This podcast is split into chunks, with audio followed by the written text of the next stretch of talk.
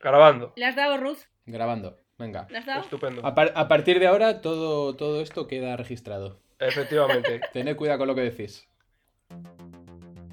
This is the way. You can't handle the truth. You come at the king, you best not miss. That belongs in a museum. You lose! Good day, sir! Este no es el podcast que estás buscando.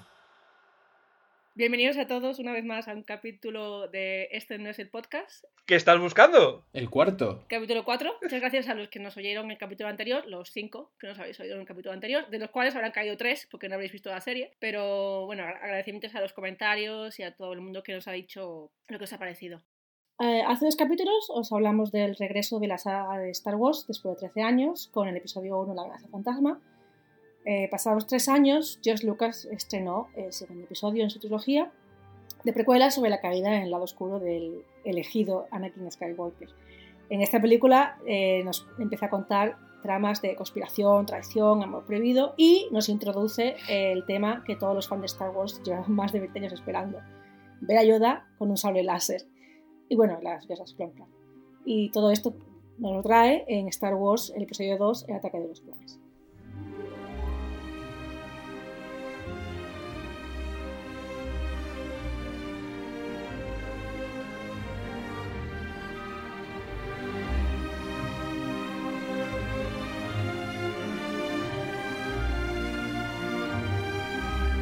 Bueno, en este, en este capítulo tenemos, a, como siempre, a Antonio sentado en su sofá luminoso. Hola, personas. Jaime también está por aquí con nosotros. Hola, buenas tardes a todos. Y, y por último, pero no por eso menos importante, tenemos hoy una, una invitada especial, Ruth, que es decir, Hola, encantada.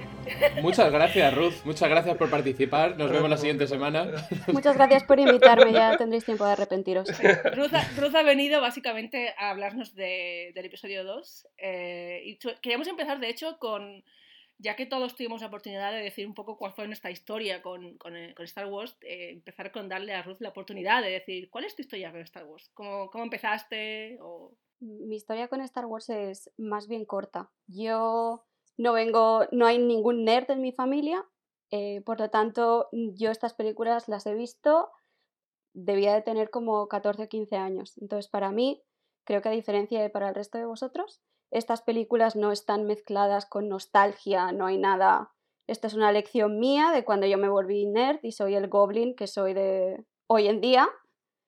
Eh, entonces son eh, recientes, por así decir. Sobrecogedor tu testimonio. Sí, y lo más especial de tu relación con Star Wars es ¿cuál es tu personaje favorito de toda la saga? ¿Por qué tenemos que empezar así? No quiero que me conozca así la audiencia. Me había empezado a caer bien. Eso es buena señal. Aquí hemos venido a pelearnos. Eh, mi personaje favorito eh, de toda la saga es Anakin Skywalker. Ah, bueno, pues no me parece tan mal, la verdad. Yo pensaba que ibas a decir Jar Jar Binks, así que... Nivel. Mira, esa es una manera de empezar. Mi personaje favorito de Star Wars no es Jar Jar Binks. Jar Jar Binks, de hecho, que nos, nos lleva al capítulo anterior en el, que, en el que la conclusión final fue que Jar Jar Binks fue el protagonista del episodio 1. Sí, el episodio 2 es el primer spin-off de la saga Jar Jar Binks. Sí. Exactamente. Y con eso podemos dar pie a, básicamente, a este episodio 4 del podcast, que habla del episodio 2 de, la- de las precuelas. Tengo que decir que me alegro mucho de que haya más de una mujer en este podcast, porque ahora este podcast por fin puede pasar el test de Bechtel.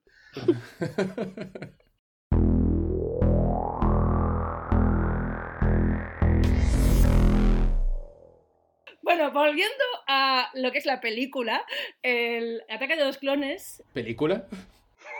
continúa, continúa la, la aventura de- Jar Binks en el episodio 1 y esta vez nos, nos, nos mete en básicamente en lo que es el, el comienzo del conflicto tanto de, de Anakin y su caída en el lado oscuro, su conflicto con, con Obi-Wan con el que tiene sus rifirrafes, vamos a dejarlo ahí, y el conflicto bélico que son las guerras clon, que no se ven en películas, pero el comienzo de ellas está en, en- en esta película. También vemos como el misterioso villano en la sombra, que no sabe nadie que es el canciller, empieza a mover los hilos y a básicamente cre- crear esta guerra y también hacerse un poco con el poder dentro de- del Senado. y la introducción de los famosos Stormtroopers, que en este caso son clones al servicio de los Jedi. ¿Vuestra experiencia personal con la película? Eh, ¿Tenéis algún recuerdo de, de que os gustara más o menos en su momento? O... A ver, es que esta, esta es complicada porque a, a- a mí me han gustado todas las películas de Star Wars, menos la 9, según las he visto en el cine. Yo recuerdo que fui con un colega y lo, y lo único que recordaba cuando salimos del cine era la famosa frase de Anakin que decía, hay algo dentro de mí que cuanto más me acerco a ti, más me crece. Y yo creo que eso es un poco, es un poco el resumen de lo que siento yo por esta película, que me parece absolutamente absurda, con un, tiene una idea de fondo bastante buena, pero la, la ejecución está all over the place, no tiene ningún sentido. O sea, es, em, tenemos a, Yoda, que para mí era el personaje favorito de toda la saga, el tío que no necesita blandir una espada para mostrarte que el poder de la fuerza es inconmensurable, em, saltando de un lado para otro, no viendo cómo Pal- Pal- Palpatine, que es el malo malísimo, que solo le falta un bigote, y, y- y- y reírse todo el rato en plan de, oh, odiaría, Padme, que te mataran. Sería tan horrible verte morir, de. Es que no podría soportar verte explotar así. Yo ¿sabes? tengo que decir que disfruto muchísimo ver a Ian McDiarmid en la película porque está claramente, el tío claramente se lo está pasando teta. Oh, Bueno. se lo O está- sea, de- está- es el que mejor se lo pasa. Y bueno, aparte de eso, em, no tengo mucho más que decir. O sea, una música muy bonita y ya, básicamente. La música muy bonita es el constante de las películas que hacen bien. Eh, yo voy a ser muy rápida, no me acuerdo. Yo creo que esta película me dejó tan indiferente que no tengo recuerdo de qué pensé en su momento. Sé que cuando salieron las secuelas, una amiga que no había visto las películas me dijo de verlas todas juntas y las vimos todas juntas y me acuerdo que en el episodio 2 hubo un momento en que la noche pa- pasaron 48 horas y no acababa la película. Entonces yo tengo ese recuerdo de es muy larga, no acaba nunca. Y la, la otra vez hace poco y lo mismo, me- se me pasaron tres vidas en la película. Entonces para mí es, pese a que el pelo de Obi-Wan muy bien, Bueno, depende. Depende el pelo de Obi-Wan porque hicieron muchos reshoots y, y le tenían que poner peluca y barba falsa porque él ya se había afeitado la barba. Y tú, además, estaba tan convencido George Lucas de que nadie lo iba a notar que dijo, "Di- grabamos la misma escena y hacemos eh, en, en los mismos, en la misma escena, en varios cortes, vamos a coger al, al bicho este de la cantina y vamos a volver a Obi-Wan y va a tener la barba falsa. Volvemos, la barba de verdad, barba falsa. Como, como que nadie se iba a dar cuenta de que, de que llevaba una barba de mentira, ¿sabes? Yo no- estás yo no todo me di rato cuenta. viendo yo tampoco. Yo no me di cuenta. La lleva en la, espera, espera, la lleva en la escena del ascensor cuando van a ver a. Sí, en la escena del ascensor lleva barba, lleva barba falsa. Es que se nota mucho. Lleva la barba, la barba falsa, sí, pero cuando está hablando con Dex en el, en el diner de los años 50, en el plano contra plano, según va cambiando, tiene la barba falsa o no. Entonces, si os fijáis bien, la próxima vais a verle con la barba falsa. Lo que voy a es- volver a ver. Ni me di cuenta. Es, es inque- es absolutamente increíble. Mira que me la he visto verdad. veces y nunca me he dado cuenta de otra cosa. Así de claro. Ruth, tú, tú, bueno, tú la tienes un poquito más reciente. Bastante más reciente. Eh, no sé hasta qué punto no es popular esta, esta opinión, pero a mí me pasa que esta peli me resulta muy entretenida porque la amenaza fantasma se me hizo interminable y las vi seguidas. Eh, entonces, en la amenaza fantasma tienes, por ejemplo, la escena de pod racing que dura pues mm, 20 minutos. Ya estamos otra vez con las carreras de vainas, joder. Y de repente en esta se me hizo mucho más ameno, también porque el comic relief no era Jar Jar, era un poco más Anakin y Obi-Wan como dos tontos muy tontos, las escenas que están juntos. Eh, entonces a mí esta peli me resulta muy entretenida. No me parece la mejor eh, en una trilogía de películas que ya no son maravillosas de por sí, pero tampoco me parece la peor de las tres. Vale, vale. sí, sí.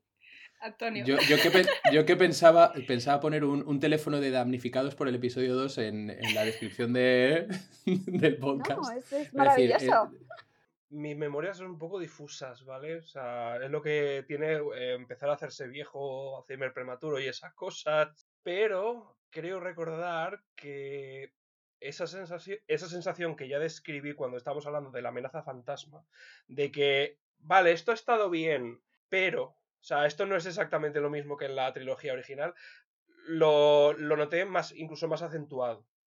¿Vale? O sea, yo me acuerdo que, creo recordar que cuando salí del cine era con plan de. "Ay, hay algo que no me convence, pero no sé exactamente decir qué. Y a ver, o sea, con los años sencillamente he llegado a la, a la conclusión de que, pues, a ver, me gusta, es divertida, pero tengo que reconocer que objetivamente me parece la. En un, en, un sentido al menos puramente técnico y de ejecución y todo eso, me parece la peor de toda, de toda la saga. No es la que menos me gusta, pero me parece la peor película como película en sí. Eh, dicho eso, el- en su momento yo tampoco recuerdo si tuvo, a, a nivel general, tuvo una mala acogida o una buena acogida. ¿Tenéis más o menos detalles de cómo... Sí, tuvo una acogida mal, horripilante. Mucha gente dijo que mejoró un poco el, eh, pues, eh, el horror eh, del Averno, que fue el episodio 1, pero porque, porque George Lucas reculó e intentó juntarlo un poco más con la trilogía original. Y dijo, bueno, la gente se ha quejado mucho por el humor infantil del episodio 1, de meter a un, o sea, chistes de caca y pedos, y a niños pequeños insufribles. Entonces lo que vamos a hacer es volver un poco eh, al origen y, y vamos a meter a Boba Fett. Las guerras clon, vamos a... o sea, las guerras clon estaban en el, en, el, en el plan inicial. Pero intentó como recular un poco y volver un poco a los orígenes. Intentar que todo se pareciera un poco más a la trilogía O original. sea, intentar volver a contar la historia que, que, se, que se contaba un poquito Sí. de fondo en las originales, ¿no? Porque lo de las guerras Sí. clon, si os acordáis, para los oyentes, en el episodio 4, Obi-Wan habla con, con Luke y le cuenta que su, que su padre fue un piloto en las guerras clon. Que mentira no es. Pero, a ver, No, mentira no es. Obi-Wan está un poco cogido con los pelos eso, ¿eh? ¿Obi-Wan mentir? Es verdad desde cierto ser. punto de vista. Por, por favor. A ver, yo tengo aquí abierto el artículo de la Wikipedia y pues básicamente es más o menos como dice Jaime. Hay algunos críticos que la, la pusieron bastante bien y otros eh, no tanto. Por ejemplo, a mí lo que me- más me llama la atención es que Roger Ebert, que siempre había sido muy defensor de todas las pelis de la Guerra de las Galaxias, dijo que era mala. ¿Vale? Y eso es bastante, creo que es bastante indicativo. Vale. Sí, sí, sí. Pero que pasa que, claro, el, el tema de pues, la historia de amor y todo eso no encajó tan bien. Sobre todo después de haber vivido la historia de amor entre Han Solo y Leia, que era que todo el mundo amaba. Que se puede ver. Que se puede ver sin que hagas como... Ah, sí, por favor.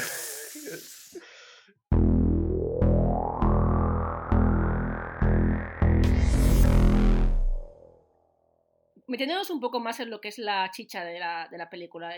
Como hemos dicho antes, esta película introduce el, conflicto entre Anakin y Obi-Wan y todo el tema de Anakin cayendo en el lado oscuro, pero también nos mete mucho el tema de la corrupción política que existe en la República y los intentos de- del canciller por básicamente mandar a la mierda. Pero hay un tema muy interesante que es el hecho de, de cómo empieza la guerra y cómo tenemos dos bandos en el que tenemos a los Jedi que están usando vidas humanas como soldados, a los que están clonando, aunque no sea lo que han decidido ellos, básicamente se lo han dado hecho. Y luego tenemos el lado separatista que están usando droides. Y también un poco el tema de, de- de cómo está la, la galaxia al borde de la guerra civil. Eh, la introducción para mí es un poco confusa. O sea, Padme es, eh, la atacan al principio de la película porque va a firmar un tratado. Todo, todo va sobre Padme firmando tratados. Le intentan matar con un cazarrecompensas y fallan. Y esto es porque Palpatine. eh, Ah, sí, va a firmar el tratado de, de no, la no creación de un ejército de la República, ¿no? Si estoy. Sí, si estoy efectivamente. claro. sí. Entonces, eh, es que lo voy a volver a nombrar. Voy a volver a nombrar a Hitler. ¿Está, está bien? Ya está. O sea, al final, el plan, el plan de, de, de Palpatine es el plan de quemar el, el Reichstag, el, el parlamento, parlamento alemán. Sen- Senado. Y culpar a los judíos para poder, para, para poder matarlos. No, no, no exactamente. No exactamente. Hombre, quiere, quiere que todo el mundo odie a los Jedi porque los Jedi se han hecho con el poder. No, él lo, lo que quiere, él lo, único que necesita es que haya un conflicto, porque la cuestión es que como es un conflicto manufacturado por él, él está dirigiendo a ambos bandos. Gane quien gane, él gana. Claro, es que el plan, el plan es muy cachondo porque, porque el plan eso empieza con que intentan matarlo. Entonces llaman a estos dos, a Obi-Wan y a, y a Anakin, a los bros, para que vayan ahí a protegerla. Pero claro, Anakin, Anakin le, le gusta a Padme. Le hace ¡No! gracia. Entonces, claro, entonces. Pero, pero es muy gracioso porque la, la escena en la que están ellos intentando protegerla y está dormida, eh, Jango Fett va o sea, va a cargársela por orden de Palpatine, pero no lo hace él, sino que llama a, a una tipa que cambia forma para que lo haga ella. Ella lo que hace es mandar un androide, un robot que vuela, para que se lo cargue el, el robot, pero el robot tampoco lo hace y manda dos orugas venenosas para que se lo cargue. Y dices tú, ¿qué, qué está pasando aquí? eh, Django no va a matar a Padme por, por, por orden de Palpatine. Va, va, efectivamente, va a matar a Palpatine por orden de Dooku. O sea, eh, básicamente Palpatine está utilizando a Dooku y a Yagon Fett como testaferros para negar, para, Vale, ne- para más- negar toda la implicación. Más subcontratación todavía. Efectivamente. O sea, estos son los, los intermediarios de, de, todo, de, toda la, de toda la red tape de España, ¿no? Lo que Sí, efe- decir. efectivamente, es la burocracia española. La pregunta era, eh, ¿cómo, ¿cómo creéis que tratan el tema de la corrupción política y sobre todo el tema muy interesante, que si queréis hablamos de esto, que es un poco el tema de, de- de lo que usa cada bando? Porque los separatistas usan droides y los Jedi usan seres humanos, al final, que son clonados. Y si lo piensas desde el punto de vista moral, si vas a usar algo para tu lucha, usa un ser inanimado, un ser que no esté vivo, que clonar niños a los que... Pero no los crean ellos. Ese Obi-Wan en plan, ¿qué tienes ahí? ¿Un ejército? Siempre métemelo en el maletero. Yo venía a buscar eso totalmente. No, pero además, además, e- ese ejército, que yo siempre diré que para mí es el mayor error de la película, que ese ejército tiene la cara del malo. O sea, Yoda va a recoger a los clones para, para ayudarles a matar a, a Dooku y a los suyos y dice, oh, los clones tienen la cara del tipo que está al lado de Drácula. O sea, está en la está el conde Dooku ahí con un tío que tiene la misma cara que los clones. Los clones tienen que ser buenos. ¿Qué cojones? Yoda, Es tío, que, no- antes es, que, na- molabas. eh, eh, es que nadie dice en ningún momento que los clones sean buenos. O sea, lo que están diciendo en todo momento es en plan de no tenemos un ejército, ha empezado una guerra civil. Claro, que puede salir mal, ¿verdad, amigos? Yo al final de esta de la película está diciendo en plan de en algún punto la hemos cagado. O sea, a- a- o sea nos, nos están manipulando. De hecho, suena la marcha imperial al final, cuando se ve el ejército de o los sea, clones. Es que ellos, ellos están usando, o sea, de- desde, la desde la perspectiva Sí, sí, sí. de los Jedi, es, ellos solo saben que el maestro Saifo Díaz hace 10 años, por razones que ellos no saben, comisionó un ejército a los clonadores de camino para el usar de la República. Y murió misteriosamente. O sea, y que ahora en estos mismos momentos, 10 años después de esa fecha, o sea, el conde Dooku, que claramente es un lord del Sith, No, está utilizando... que va. Es- hablo de al final de la película, obviamente. Porque al principio dicen, no, Dooku, ¿Cómo te pasas? Ju- juzgando sin conocer. ¿Christopher o sea, Lee? ¿De villano? de Christopher Lee. O sea, que, eh, no, al principio la pensé, No puede no, ser". Dooku es un idealista político, un asesino. Y cascas a Christopher Lee, es como plan de, "Hmm, esto es sospechoso. Tiene una espada roja. Extravagancias de la aristocracia. Desde su perspectiva, o sea, Conde Dooku, que es alguien que eh, lleva mucho tiempo dando el coñazo con lo del separatismo, metió, metió guerra en el Consejo Jedi al respecto, eh, forma un, movimiento separatista que hace que más de 10.000 sistemas de la República se separen. O sea, lo más lógico de pensar, si estás en la perspectiva de un Consejo Jedi, es como decimos, para de, "Mm, hace 10 años vimos que había actividad Sith con la crisis de Naboo. Eso quiere decir que, sin que nosotros lo supiéramos, Dooku y Saifo Díaz eran los maestros, eran los Sith.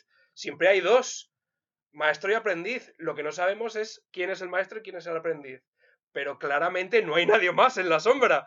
Vamos a utilizar, vamos, estamos controlando la situación. Vamos a utilizar estos clones porque no tenemos nada más a mano, pero claramente ahora que ya solo queda un maestro Sith, podemos derrotarle. Lo único que, claro, obviamente ellos no saben que realmente hay otro maestro Sith. Bueno, no lo saben. Dooku se lo dice literalmente a Obi-Wan. Sí, pero, pero, pero claro, ¿cuál es la- la reacción? Nah, No, mienten mucho, no será. Oye, mo- movimiento independentista formado por la aristocracia, el conde Dooku, con la Federación de Comercio, No, no. O ¿sabes? sea, con toda la burguesía. Me, enca- me encanta esa analogía. O sea, todo es, es extrapolable a la situación española. es maravilloso. la Confederación Separatista es un conjunto de todos los grupos de presión posibles y por haber. El complejo militar industrial, los servicios financieros, los monopolios comerciales. O sea, son. O sea, es que me, lo- me los, puedo, me los puedo imaginar Es verdad. perfectamente con la bandera Gadsden y diciendo: Don tre don mí, los impuestos son un robo. ¿Cuál es, cuál es el Andorra de la Guerra de las Galaxias al que irse? Para no pagar impuestos.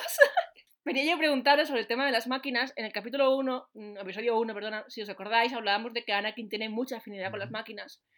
y que en general eh, al lado oscuro, al lado del imperio, se le relaciona con máquinas. Y aquí también se hace. Aquí el, el, el- el movimiento separatista está básicamente compuesto por gente mala y máquinas, mientras que en el, en el lado Jedi están usando eso. Están usando humanos. Totalmente, o sea, y, y de hecho creo que es una alegoría que funciona bastante bien porque el mal está relacionado con el uso de máquinas, pero la cuestión es que si te fijas en, es- en- en esa, esa- en esta alegoría, eh, este episodio la enturbia, porque en estos mismos momentos los Jedi por las circunstancias se ven obligados a utilizar clones, que no dejan de ser máquinas humanas, o sea, son eh, personas que son diseñadas. o sea, Son gente, pero son gente diseñada Son gente gente. creada artificialmente y no solo eso, sino gente creada artificialmente y modificada y lo ponen mu- recalcar mucho en eso para que sea obediente, o sea, no son no son seres sentientes con a- auto con con Libre albedrío. libre eso, libre albedrío, joder, pues se me ha podido olvidar esa una palabra tan sencilla.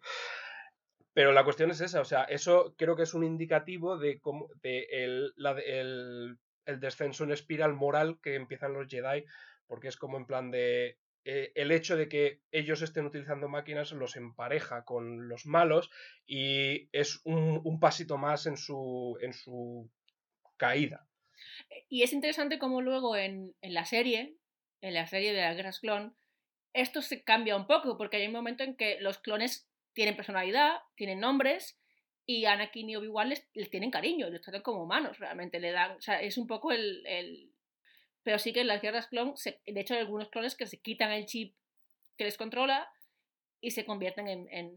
no son, dejan de ser soldados y dejan de ser clones, son simplemente gente que tiene la misma cara. Que aún así arregla eso, es verdad, porque a mí me parece que, que las guerras clon arreglan muchos, muchos agujeros de guion y, y, y desarrollan muchos temas que a lo mejor no están tratados con, con la finura eh, propia de ellos Lucas, pero, pero el hecho de, de saber que son seres independientes con una personalidad propia, Rex, eh, no me sé sus nombres, pero eres uno, Rex, Cody, no sé Five, quién, sí.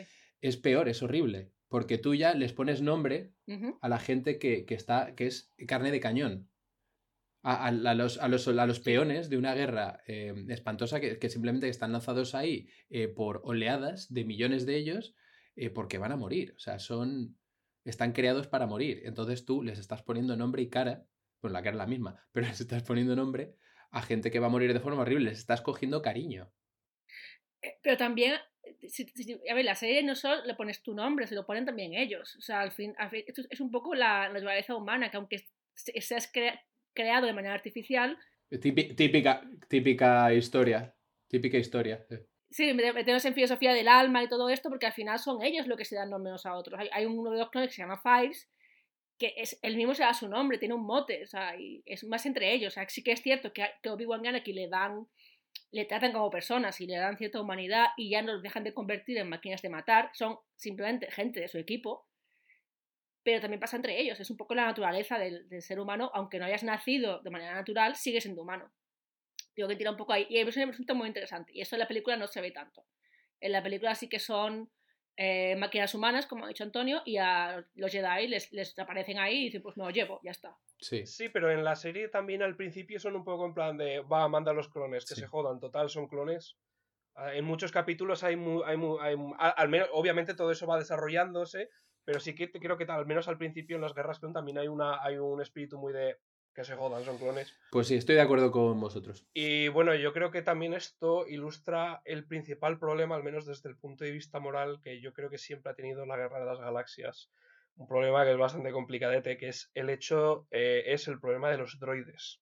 Que por, por una vez, por una parte, eh, los droides en, en la Guerra de las Galaxias son, todos claramente son personajes, no son, no, no son máquinas eh, sin sentimientos, son claramente personas con sus personalidades, sus características, sus excentricidades.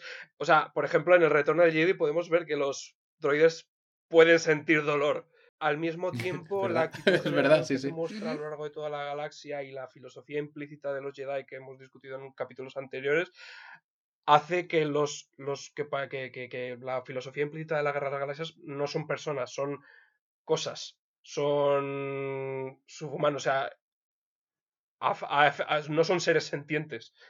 Con lo cual hay un problema moral muy gordo en el núcleo de la Guerra de las Galaxias cuando seres claramente sentientes están retratados como claramente no sentientes, como su sufrimiento, su dolor es, es un alivio cómico. O sea, los, los- todos los droides de batalla son plan de jaja, qué tonticos, se disparan entre ellos, jaja, mira cómo se destrozan. Y es con plan de, tío, mm, son, son, son seres lo suficientemente inteligentes como para demostrar personalidad e independencia de decisiones. O sea, es como, esto es muy jodido. Eso se trata en Han Solo. E- Efectivamente, pero hasta en Han Solo, que es el único sitio donde dicen en plan de, oye, pues igual estos los droides son personas, no deja de ser una coña, porque el robot es una, es básicamente una caricatura de un revolucionario marxista. Rogue One tiene su droide, solo tiene su droide. Y después en las demás, creo que R2D2 es el único que ha salido en todas partes. Incluido Mandalorian. sí. Y de hecho, el único que no le trata como si no tuviera sentimientos es Anakin. Y se- Efectivamente. En la serie de la Y, y de los clones, vaya. Y Luke. Star Wars claramente está diciendo que eso es malo porque le hermana con, el, con los Sith, porque ve a las máquinas como personas. Pero a mí, desde mi punto de vista, eso es un. Eso es, para él es una virtud, eso es algo que demu- demuestra un, una gran, un, un- un gran grado de empatía. Es algo que le eleva como persona. A pesar de que el mensaje implícito de la serie es como en plan de esto es algo que le hermana con los malos. Eh, de hecho, esto lo usan en las secuelas cuando eh, Rey se encuentra con BB-8, que le ayuda. Cuando en, Jakku todo lo que es robótico es chatarra y lo quieren para venderlo. Y de hecho le, le ofre- le ofrecen venderlo por, por comida y ella dice, no, me lo quedo. Entonces también lo usan más adelante. O sea, se- lo usan con Rey, con, con BB-8 y luego Poe, que BB-8 es básicamente su compañero. O sea, Pero es que el hecho, el hecho de que destruyan robots continuamente y que lo como, como algo. No sé, es que como los Jedi se la pasan destruyendo robots, mandando clones a su muerte más probable y a cargarse a nativos de los países, de los países, de los planetas a los que atacan, pues entonces es como, o sea, qué virtud y ni qué nada. O sea, son unos putos monstruos. O sea. Y dicho esto, es una, es una, buena, una buena introducción para hablar de los Jedi. Porque en el capítulo 1 ya hablamos de que hay una introducción muy, muy por encima de lo que es el Consejo Jedi, que es básicamente ostentación, es una gente que está muy cómoda dentro de la República, tienen su consejo, tienen sus cosas, tienen sus normas, pero en este episodio ya vemos que hay un poquito más, están muy metidos en política, ahora tienen un, ej- un ejército, pero además tienen muchísimos problemas internos. Una cosa que me llamó la atención a mí es la frase de somos guardianes de la paz, no soldados, que también se ha usado mucho en las, en las series de, la, de las guerras clon, cuando ellos van a planetas, a lo que dice Jaime, se acaban cargando a nativos y les dicen, os hacéis llamar guardianes de la paz, pero lo que hacéis es destruir. Volvemos una vez más que son los guardianes civiles de la, los guardias civiles de la galaxia. Sí. O sea, es eso, es mandar a- al brazo armado de tu, de tu estructura política y acabar con las revueltas, ¿sabes? Es la, es la historia de siempre. Sí, pero ellos, ellos, ellos, se- ellos se creen que están en, en el, en el lado bueno. ellos Sí, es que- el, gran problema que tengo yo con ellos es ese, es el hecho de, ¿no? Como tenemos que defender a la República, no, no, no, no importa cómo, no importa si están eh, en lo cierto o no, hay que seguir sus mandatos sí o sí porque somos el brazo armado. Es que es incluso más siniestro que eso, porque ni siquiera son el brazo armado de la República, son el brazo, el brazo espiritual, el brazo religioso. Es, man- es mandar, es mandar a, a una orden de monjes guerreros, es como si Sí. estuvieras mandando a los putos templarios a hacer de policía. Sí. Eh, y bueno, y aparte de esto, que creo que estamos un poco todos de acuerdo, Ruth, ¿qué- ¿quieres decir algo? No, estoy, estoy de acuerdo. Creo que no es así como los quisieron escribir, pero desde luego es así como, como parecen cuando estás viendo las pelis. Problema de Yo, ejecución. yo mantengo que es algo deliberado, pero bueno. Eso es lo que voy, porque por ejemplo, los Jedi tienen una, re- una reacción muy concreta al tema de Anakin, al tema de que vean que no saben muy bien cómo controlarlo, y al tema de la conspiración. Entonces, ¿cómo creéis que se usa esto para mostrarnos que realmente son los Jedi? ¿Creéis que simplemente está, está mal escrito o que realmente es- es aposta para decir estos como son? A ver, eh, esperad un momento, es que está, estáis hablando de, de la forma en la que estaban escribiendo los Jedi y es una broma, de hecho, que hacen un par de veces en el capítulo, en el episodio 2, de negociaciones agresivas, como era tratado pacífico o negociaciones agresivas o algo así. Sí. Y como que se ríen, ¿no? relaciones diplomáticas. De relaciones diplomáticas. Y, se ríen un poco, ¿no? Porque están, se están cargando a toda, a toda una raza de, de humanoides inse- insectos y, y dicen, ah, esto, esto es lo que decías de relaciones diplomáticas. Y decían, no, son negociaciones agresivas. Eh, matas, ¿sabes? Entonces, Se, se te escapa uno. Eh, tu, tu, eh, tullido, tullido. Pero no pasa nada porque si suena música heroica de fondo, entonces sabemos que no es malo. Exacto. Eso y que, y que no tienen. Son y que, feos, y que no son bichos. de, de hecho, hay un montón de gags visuales de mm, los geonosianos muriendo de manera horrible y, y están ahí por la, por pasa los nada. loles. Aplastados. Claro, me dan asco, da Son igual. extranjeros. Sí, Eh, por- Bueno, lo que, Joder, lo que- a ver, lo que venía a decir es eh, cómo creéis que, que retrata a los Jedi, el cómo, cómo reaccionan primero ante lo que está pasando con Anakin, que creo que Yoda es el único que se ve que está pasando algo, y, y a la conspiración en general, que empieza como a salir, pero están como, "Mm, no puede ser. Son absolutos ineptos. Es el gran problema. Eh, Yoda, ya, ya os digo, en el episodio 5, eh, ve el futuro, ve el pasado, ve el presente, eh, ve incluso como líneas alternativas. Es, es como, como que, que- que está sobradísimo. Dice, la guerra no le hace grande a uno, no tienes que usar la espada. Es que esa es la cuestión, Jaime. Tú estás diciendo, estás hablando del Yoda de mm, 30 años después, cuando lleva escondido en Dagobah 20 años, cuando está ya, cuando precisamente se va a Dagobah para esconderse y para reconectarse con la fuerza, con el Yoda, que es la cabeza de- del Consejo Jedi, un Consejo Jedi que lo que te están mostrando es un proceso de decadencia de, un, de, un, de una institución esclerotizada. O sea, es que lo dicen a los primeros cinco minutos. O sea, es algo de los que no les gusta hablar, pero es que están diciendo abiertamente. Los Jedi han perdido la capacidad para ver el, para, para- mm, para ver el pasado y el futuro, para detectar la fuerza. O sea, está la escena de la biblioteca en la cual eh, la bibliotecaria dice en plan de si no están nuestros archivos, no, literalmente no existe. Están, so- están tan orgullosos No voy a indagar más. Es verdad. están tan orgullosos y tan cerrados en su trono de marfil que dicen en plan de no necesitamos aprender nada más, no necesitamos abrirnos Pero eso a... también lo dice Yoda antes hablando con Obi-Wan. La soberbia es algo que no tiene solamente Anakin, que está llegando incluso a los maestros que ya llevan muchos años siendo, pues eso, maestros. Pero luego proceden a no hacer Eso es, nada. es que luego no hacen pero nada. que se- ¿Por qué no que hacen se nada? aplique Luego el cuento no Yoda. Pero es como lo de Anakin. Me vas a decir que lo de Anakin no lo vio venir nadie. Si tú lo miras y ese chaval no está bien. Hombre, Quiero decir, a claramente. ver, a o sea, ver. por favor. Además de la manera que lo hace Hayden Bueno. Christensen, que es como que está a nada de explotar en cualquier escena, me vas a decir que nadie se da cuenta de que no lo está llevando bien. No, lo que pasa es que luego empiezan las guerras y les viene muy bien alguien que esté así para ganarlas. Que esté puto loco, Claro. es muy típico. Claro. Pero que, es que es verdad, porque, porque hay varias veces que dice eso de, de mm, eh, ah, eh, Padme está durmiendo, eh, pero no le gusta que, que la mire cuando duerme. Por lo que sea, ¿eh? No porque parezca yo un puto serial killer. Por alguna razón. Y porque hay un momento en el que él le está mirando y le dice ella, oye, ¿quieres dejar de mirarme así? Me hace sentir incómoda. Dice el otro, "Mm, ¿por qué? "Mm, mm, ¿Por qué no te gusta? Y dice, ¿y de qué estás haciendo? ¿Qué haces? Te, te estás tocando. O sea, es que es, es increíble. ¿eh? O sea, Esta es la razón por la que me gusta mucho eh, la interpretación de Hayden Christensen. De ese tío a Darth Vader, nada.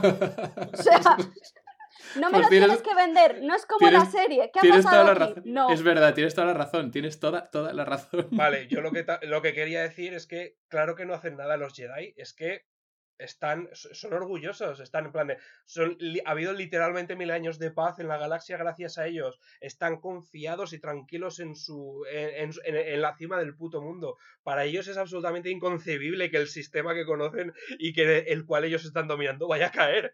Es, no, no entra en la cabeza, es imposible.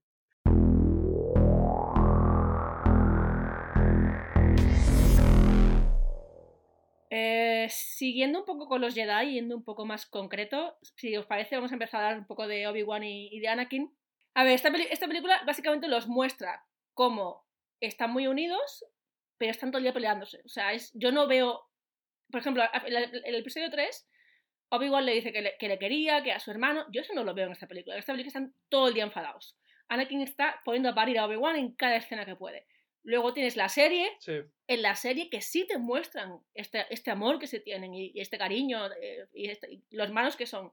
Claro, pero esta película a mí no me lo, no me lo enseña. Esta, esta película es tensión continua. Es una progresión. Estás viendo la man- el momento más tenso de su relación, que es la edad del pavo de Anakin, de alguien que ya no lleva bien las figuras de autoridad con alguien a quien que tampoco sabe cómo llevar ser maestro porque era demasiado joven y tiene sus inseguridades que le vienen de Liam Neeson con peluca, ves que son dos personas que se quieren mucho, pero que lo único que hacen son discutir. Luego tienes cuando los dos se convierten en hombres juntos, que son las guerras clon, y luego tienes la tercera peli, donde tienes escenas que son muy parecidas a las que tienes en, en esta, en el segundo episodio, y sin embargo Sí, Obi-Wan reacciona totalmente diferente a ellas.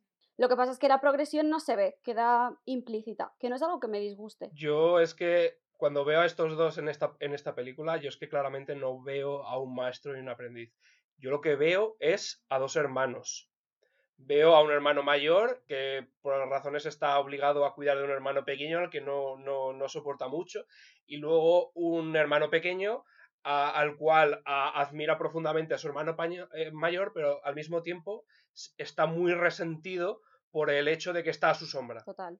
Pero es que además no te puedes olvidar de que de fondo está Palpatine todo el rato. Mal Es metiendo. que no te aprecia. Sí, además le dice eso de es que el tienes que usar consejo quiere más a tu hermano mayor, etcétera. que tiene pelazo, eh, es... Claro, lo típico. Es que es igual McGregor, tienes que entender. Es más, es más la hostia, se recorre el mundo en motocicleta, es, es, es el guay. Y tú no eres nadie, ¿sabes? Entonces, claro, el otro... Eh, eh. Pero, pero cuidado, no, no lo tengas tan en un pedestal, que en su juventud se lió mucho con las drogas, pasó una mala etapa, ¿vale? ¡Corta, corta, corta! Pero macarra, Por era eso, un por eso se metió en una secta religiosa para, para encontrar la salvación. ¿Alguna Eh, más que ahora que podamos habláis de? Obi-Wan, el episodio 1... Ahora que, sa- que hemos sacado el tema. Ahora que hemos sacado ese tema que no, no me interesa para nada. Eh, en el episodio ante- anterior que hablábamos de la amenaza fantasma, hablábamos de que Obi-Wan no tiene nada, o sea, es simplemente está ahí de vez en cuando detrás de, de- de Quijote, pero en esta tiene su personalidad, tiene su, su papel, o sea, su, su, su- su rol, tiene cosas que hacer, tiene que ir a ver clones y cosas así. ¿Y cómo veis que es el desarrollo de Obi-Wan en esta película? Yo voy a seguir con el mismo plan del episodio 1. O sea, Obi-Wan no experi- experimenta ningún tipo de cambio. Él es el maestro al principio y es el maestro al final. O sea, no cambia en absoluto. Lo único que pasa es que su trama es la de Perry Mason eh, intentando recopilar em, información, pistas para descubrir quién es el, el- el asesino. O sea, quién es el... O sea, simplemente eso. Realmente no hay, no hay nada que cambie, porque él está, él está viviendo una subtrama que nada tiene que ver con la trama. O sea, la, la trama principal, entre comillas, aparte de, de la de los clones, es Anakin eh, enamorándose de Padme y viceversa. Eh, Obi-Wan Kenobi no, no experimenta ningún tipo de, No. de cambio. No, Obi-Wan No, está un poco en, es- en un click and point de LucasArts, ¿no? Está un poco en la aventura, la Sí. aventura gráfica. Al fin y al cabo, e- es, una, es, una, es un cambio con respecto a la pelea anterior. O sea, Su, la- la- su trama de James Bond quiero que está decir, muy bien. una vez más, volvemos que al desarrollo de personajes está implícito en los huecos que quedan entre pelis. Claro, el desarrollo, claro. O sea, es que ese es el, el problema. Tú dices que no es un problema, Ruth.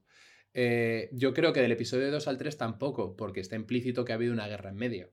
Entonces, tú entiendes que ese cambio ha ocurrido y que, pero en los 10 años que han pasado entre ellos dos, mm, vale, o sea, mm, han, han evolucionado como personajes, pero, pero luego durante la película, que es lo que nos atañe en este momento, no hay ningún tipo de evolución.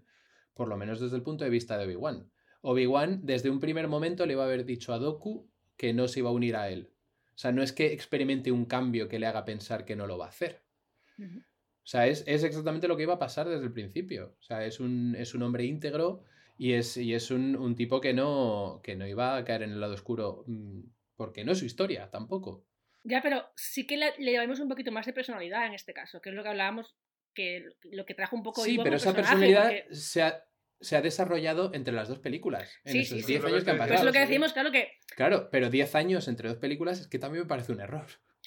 Parece como un salto muy largo. No, pero lo que O yo venía a decir, lo que yo venía a decir es lo que comentaba en el, en el capítulo anterior, que Obi-Wan es un personaje que es original, pero dentro de lo que es original es un lienzo en blanco, porque no sabes nada de él.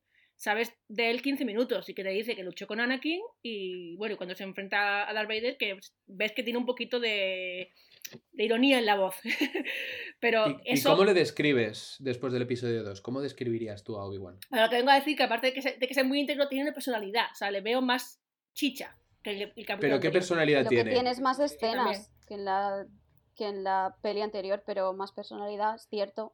Jaime no tiene ningún tipo de desarrollo, así como Anakin se vuelve peor persona, lo cual siempre está bien, eh, Obi-Wan no está estático Eso durante toda la sí. peli. Va haciendo cosas. Y es muy interesante, además, su historia. Podría, si lo hubieran desarrollado bien, era muy interesante, porque el tipo le ves investigando, le ves eso, tomando pruebas, le ves un pasado, además, porque cuando hablar, va a hablar con Dex, hablan de los viejos tiempos. Un poco como las películas de cine negro de los años 50, que hablan un poco de la, de la guerra mundial o lo que sea, en plan de cuando nos conocíamos antaño y hacíamos tales cosas. Y es como, qué interesante es esto. Quiero Mm. ver esa película. Sí, Para mí, o sea, en esta película, eh, Obi-Wan Kenobi lo que hace es tomar el relevo de Qui-Gon Jinn en la amenaza fantasma. En la amenaza fantasma, Qui-Gon Jinn era eh, el ideal al- al- de caballero Jedi. Así que eh, Iwan McGregor, eh, Obi-Wan Kenobi, en esta película toma en sus manos el, el relevo de ser mm, el ideal de caballero Jedi. Pero claro, no lo hace tan bien como Qui-Gon. Y son sus fallos intrínsecos los que en cierta manera van a llevar a la caída de, la, Anakin en el lado oscuro y todo eso. También, también un poco el papel que hace, que hace Obi-Wan es el de enseñarnos un poco lo, lo que está yendo mal en los Jedi, porque es el, a través de él que vemos el tema de los clones, es a través de él que vemos el tema de la conspiración. Y es él mismo el que no entiende lo que está pasando. Lo tiene, está, Sí, es que lo ves a través de él, pero hace él nada. no, es como, bueno, no me, no me interesa esto. Sí, es como que es lo que dice Jaime, que no está desarrollado. El tema está ahí, la trama está ahí, pero no hacen nada con ella. Es como, te estoy enseñando que los Jedi tienen un ejército de, de personas, te estoy enseñando que los Jedi tienen una conspiración interna. Pero nosotros somos fieles a la República. Esa es, esa es la cosa. Hay un problema, pero Yo- nosotros nos yo, creo debemos que esto parte de que si los Jedi se dieran cuenta de lo que está pasando, no tendríamos episodio 4, 5 y 6. Entonces, un poco está subordinado a. mm, Eso tiene que irse a la mierda. Claro, pero eso es una, se- una señal de una película regular. Sí, eso es un problema de guion. Todo está subordinado a eso, claro. Anakin sí tiene un cambio, o sea, no solo físico, sino que pega un estirón el chaval. Eh, también lo vemos bastante más rebelde sin causa, eh, porque él quiere más, quiere más, quiere más, y luego está su trama, que no sé ni cómo, cómo describirla, su trama romántica, por decirlo de alguna manera, y mm, también un poco el cómo empieza a descender en la oscuridad. No te olvides de mencionar sus primeros escarceos protonazis. Obviamente. Podemos empezar, de hecho, ¿Quién no ha hablado de dictadura en la primera Eh, cita? de hecho, lo, lo siguiente a este Anakin va a ser Padme, o sea que podemos, si queréis, unir las, dos, las- roba. podemos unir las dos, las dos eh, tramas, pero empecemos por Anakin. ¿Cómo os creéis que está llevado un poco el, el caída en de- la caída en descenso de, de Anakin? Yo es que creo que Ruth eh, lo, ha, lo ha descrito perfectamente antes, diciendo que es que en cada escena parece que Anakin está a punto de explotar. Es que eso es, es cierto, o sea, y, y creo que tiene sentido, porque es que dentro del contexto de la película es que estamos viendo a un adolescente que ha sido criado toda su puta vida en un monasterio. O sea, no sabe cómo gestionar sus emociones. Es una persona que es que mm, hasta los nueve años fue un esclavo, no tuvo un desarrollo emocional normal porque, joder, era un puto esclavo. Luego lo liberan, mm, pero no liberan a su madre, que era su básicamente su ancla emocional, y lo tienen die- durante 10 años en una e- educación monacal. Pues claro, sale a la calle y es que no sabe cómo comportarse. Ve a la chica que le gusta y, y lo, y lo único que se le ocurre es decir, eres muy guapa, me gusta tu pelo, eres muy sedosa. Me moriré si no estamos juntos. Efectivamente. es como- Pero es me ha hecho muchísima gracia que la primera conversación es esa de. Oye, ¿qué opinas de las dictaduras? Pues también. A mí me gustan. Pero lo que me gusta de, esa- de eso es que siempre es, están bien, cuidado, no para ser yo el líder, yo para seguir. Sí, claro, es yo normal, pasé- sí, sí. Es el típico youtuber, de verdad, o sea, te lo digo, ¿eh? Sí, Sí. sí, O sea que Anakin se va a Andorra, ¿no?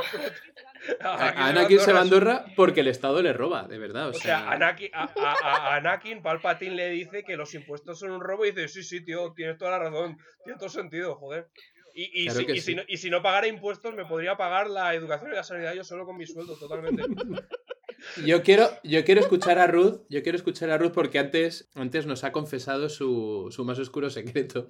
Y es que Anakin Skywalker es su personaje favorito. Secreto. ¿Por qué? Eh, porque me gusta mucho eh, la manera en que está, eh, que está hecho el drama de, de Anakin Skywalker, como la decadencia del personaje.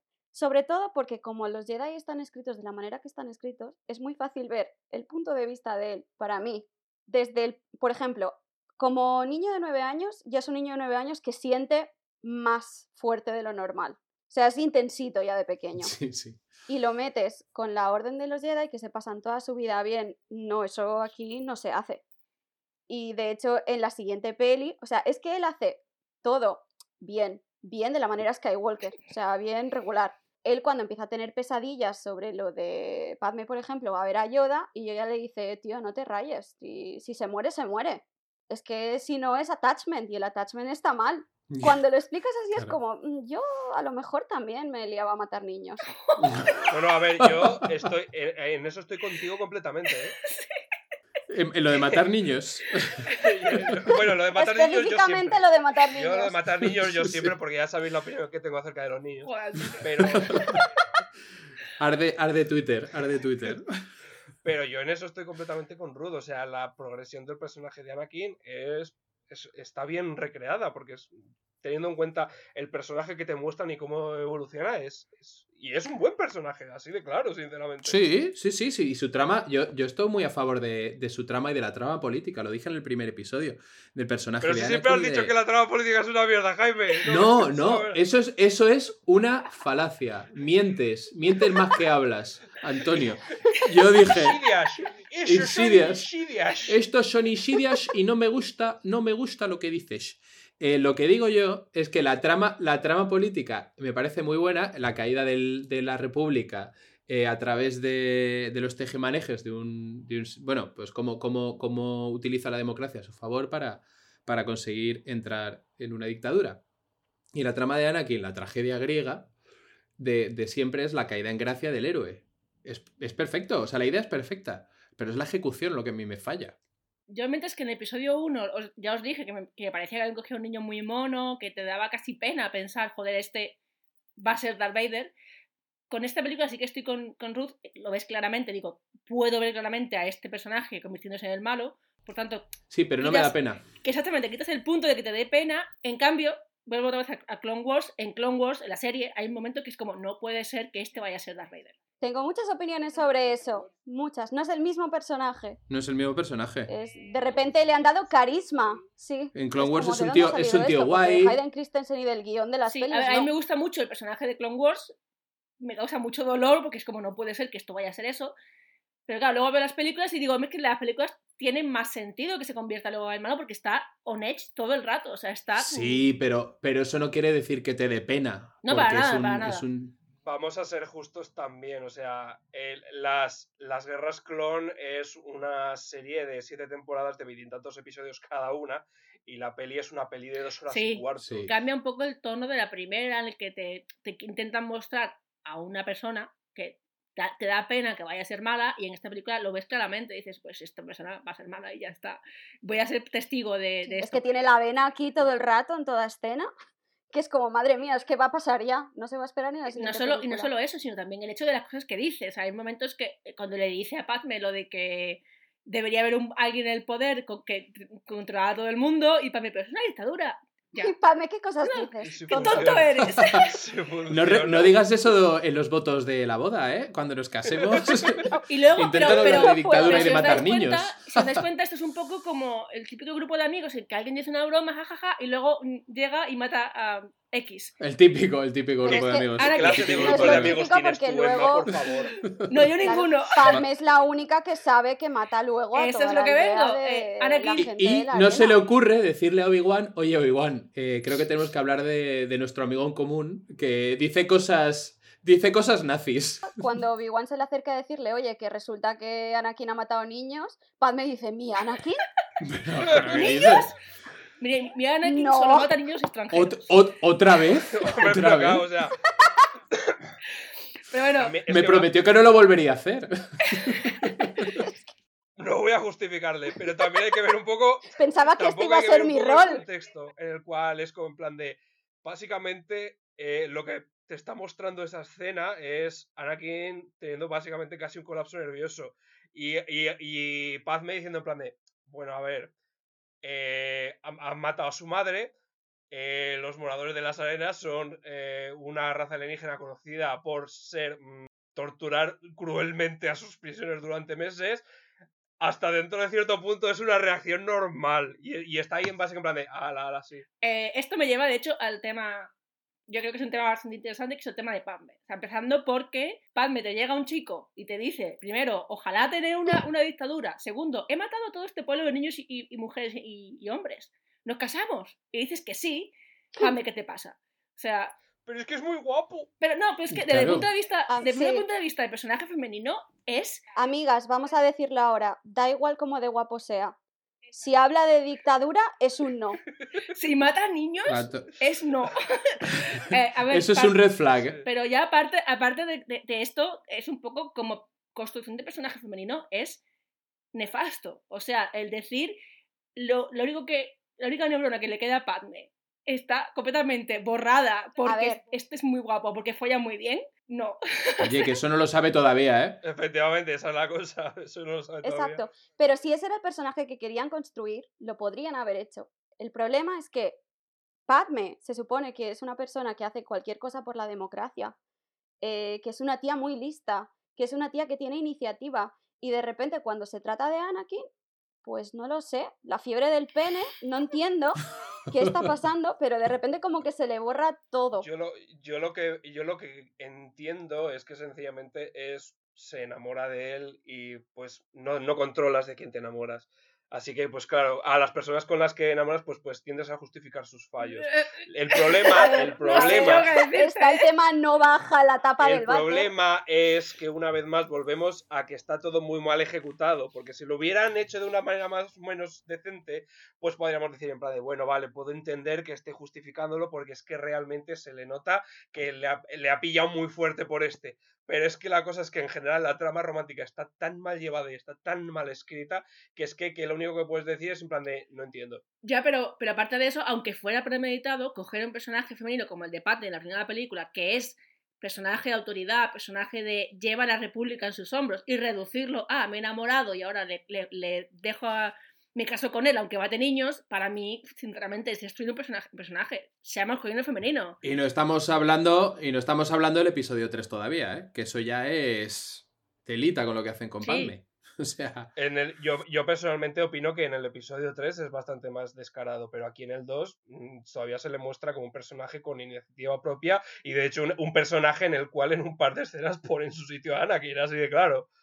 Cuando la volví a ver hace dos días, yo lo que vi es en plan de mm, una persona que claramente le importa, que ha hecho algo mal, pero que está teniendo literalmente un colapso nervioso, pues ella está intentando darle un hombro en el que llorar. Yo es que tal, es, es como la interpreté esa escena. Viéndola dije en plan de, está intentando consolarle, porque eh, es, que, es, que se cae. El, el- Sí, sí, o sea, sí. es- Pero no hubiera sido, no hubieras, no hubiera sido un poquito más, no sé, útil ir a su maestro, oye, mira que le ha pasado esto.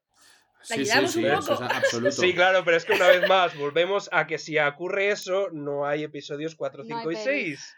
Obi-Wan no puede saber. en La trama está subyugada Obi-Wan siempre trama. está ausente cuando Anakin la lía. O sea, es que es como lo típico, dices tú, en plan de. Eh, ¿Cómo metes eso eh, en una conversación así, sí, de una manera natural? En plan de, ah, mira, sí, el otro día estábamos teniendo unas negociaciones. Oh, por cierto, te conté, Obi-Wan, esa vez en la cual eh, Anakin mató a todo un pueblo entero porque habían, porque habían torturado horriblemente a su madre durante semanas. No es algo que, salga- que sur- surja naturalmente en la También te digo que a lo mejor tenían que haber hecho que Anakin hiciera esto, pero no se lo contara a Padme. Te ahorras todo el follón de decir, tienes a alguien que sabe lo que ha pasado y no hace nada. Porque es lo que a mí me choca. Ni siquiera lo usan Es para que el es eso. romance, porque podrían haber tirado por yo soy la única persona que ha visto tu oscuridad, por ejemplo, pero es que simplemente nunca lo vuelven a mencionar. Es como no ha pasado. Y todos sus diálogos son qué bella eres. No, guapo tú.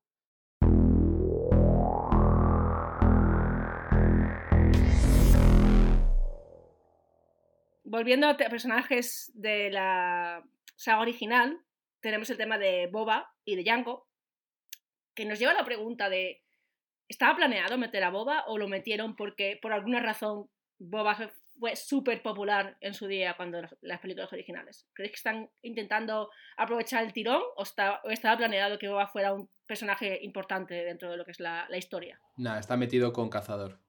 Literalmente es porque era uno de los personajes favoritos de, de la saga. Simplemente. O sea, no, no tiene ninguna razón de ser que sea justo el padre de, de Boba Fett, que se supone que es un mercenario, que según el universo expandido era un agente de aduanas de un planeta por ahí. Y, y lo que hacen es que directamente sea el mercenario que o sea, su padre también es mercenario, le contrata el conde Drácula para, para matar a esta. El conde Dúcula. El conde Dúcula, el conde Chócula, para matar a para matar a Padme y resulta que de él sale todo el ejército de clones. No, no tiene ningún sentido. O sea, es un fanservice bastante mal llevado. Pero bueno, yo no estoy a disgusto porque las dos escenas en las que sale él, o sea, la, la de los asteroides y la pelea con Obi-Wan, para mí son lo, peor- lo mejor de la película. Con lo cual no tengo queja, pero no, no estaba planeado. También está un poco metido con Cazador la historia de que él tenga armadura mandaloriana, no siendo mandaloriano. ¿no? Es que no se sabe si es mandaloriano o no. O sea, en la película no se dice. Mm, Lo de Boba tam- realmente también me parece metido con calzador, es decir, no se sabe muy bien qué está por ahí, salvo para decir en plan de, ¡eh, eh, mira, lo pillas, lo pillas! Es el Sí, personaje es, favorito el, es, de- el, es el de- gif de Leo DiCaprio mirando la pantalla haciendo así, pues ese. Sí, efectivamente. es el- Le vamos a ¡Ey! Que es un niño que se ríe cuando, cuando lanza una bomba y dice, y dice Django, "Ja, el Jedi ha muerto. Y ves a Boba, que es un niño de 8 años, en plan, ha sido horrible. Ha muerto de forma horrible. Encantadísimo. Sí, pero es, es eso, es muy de en plan de, ¡Ey! Ese es el personaje fan favorite del episodio de la segunda entrega de la trilogía original, está eh, también en la segunda entrega de la, de, de la trilogía precuela, ¡Ey! ¿Era tu personaje favorito? Pues vamos a hacer que vea cómo muere su padre decapitado.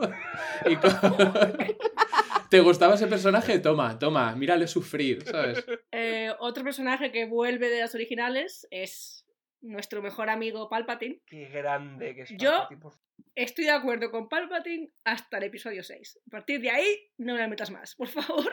Perdón, el ¿Estás de 7. acuerdo? Entiendo, no de ideología. ¿no? Eso iba a decir No, no, yo. no, no, no. De, ac- de acuerdo con, que- con su existencia. Ve- Vengo a decir. Para mí tiene sentido que la conspiración venga desde dentro. Pero bueno, es un poco así. eh, pero también es cierto que a lo mejor no hubiera estado mal que la conspiración viniera desde fuera, que no fuera algo tan desde dentro, no sé cómo, lo- cómo lo veis. No, yo en absoluto. O sea, es que de hecho, a ver, sinceramente, la alegoría política es lo que más me gusta de las películas de largo, lo he mencionado un montón de veces, y es que personalmente opino que el plan de, Palpa- de Palpatine es perfecto. O sea, es mm, sin fisuras. O sea, es un tío que es un conocimiento absoluto del sistema a tal punto que es capaz de explotar los fallos del sistema para convertirse en, en, en dictador supremo. Y no solo eso, sino que encima más la gente lo aplauda cuando lo, cuando lo hace. La alegoría, es que la alegoría política de, de esto es muy clara. O sea, George Lucas está diciendo que la democracia muere cuando los grupos de presión intentan deshacerse de sus deberes sociales e intentan montarse su propio chiringuito e ir en contra de la propia democracia. Así de claro.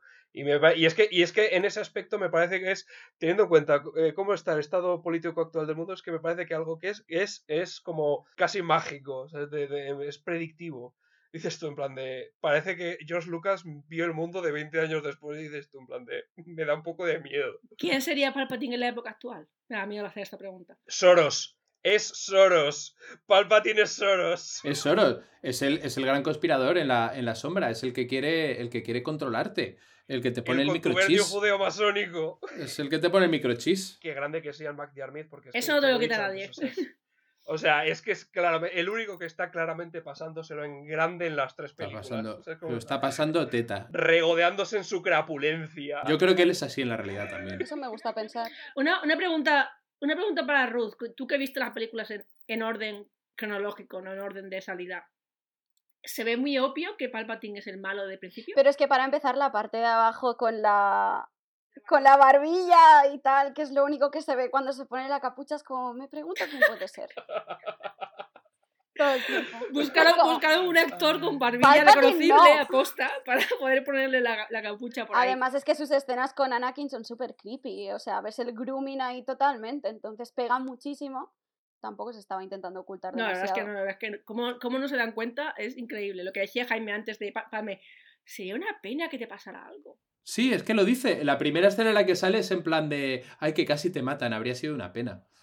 ¿Sabes? Habría... Había, había- Y vamos, Están todos ahí. Qué majo Palpatine, siempre preocupándose por todo el mundo. Sí, sí. Y ahí, ahí está muy bien hecho, además, Yoda, eh, que le mira con cara, que hace un plano de Yoda diciendo, uy, este tío huele a cerrado, ¿sabes? Este tío... Este tío oculta algo, pero, pero no... No voy a hacer nada, por Pero si no acaso. atacabos. No voy, a hacer, no voy a hacer nada, por si acaso. Ay, qué maravilla.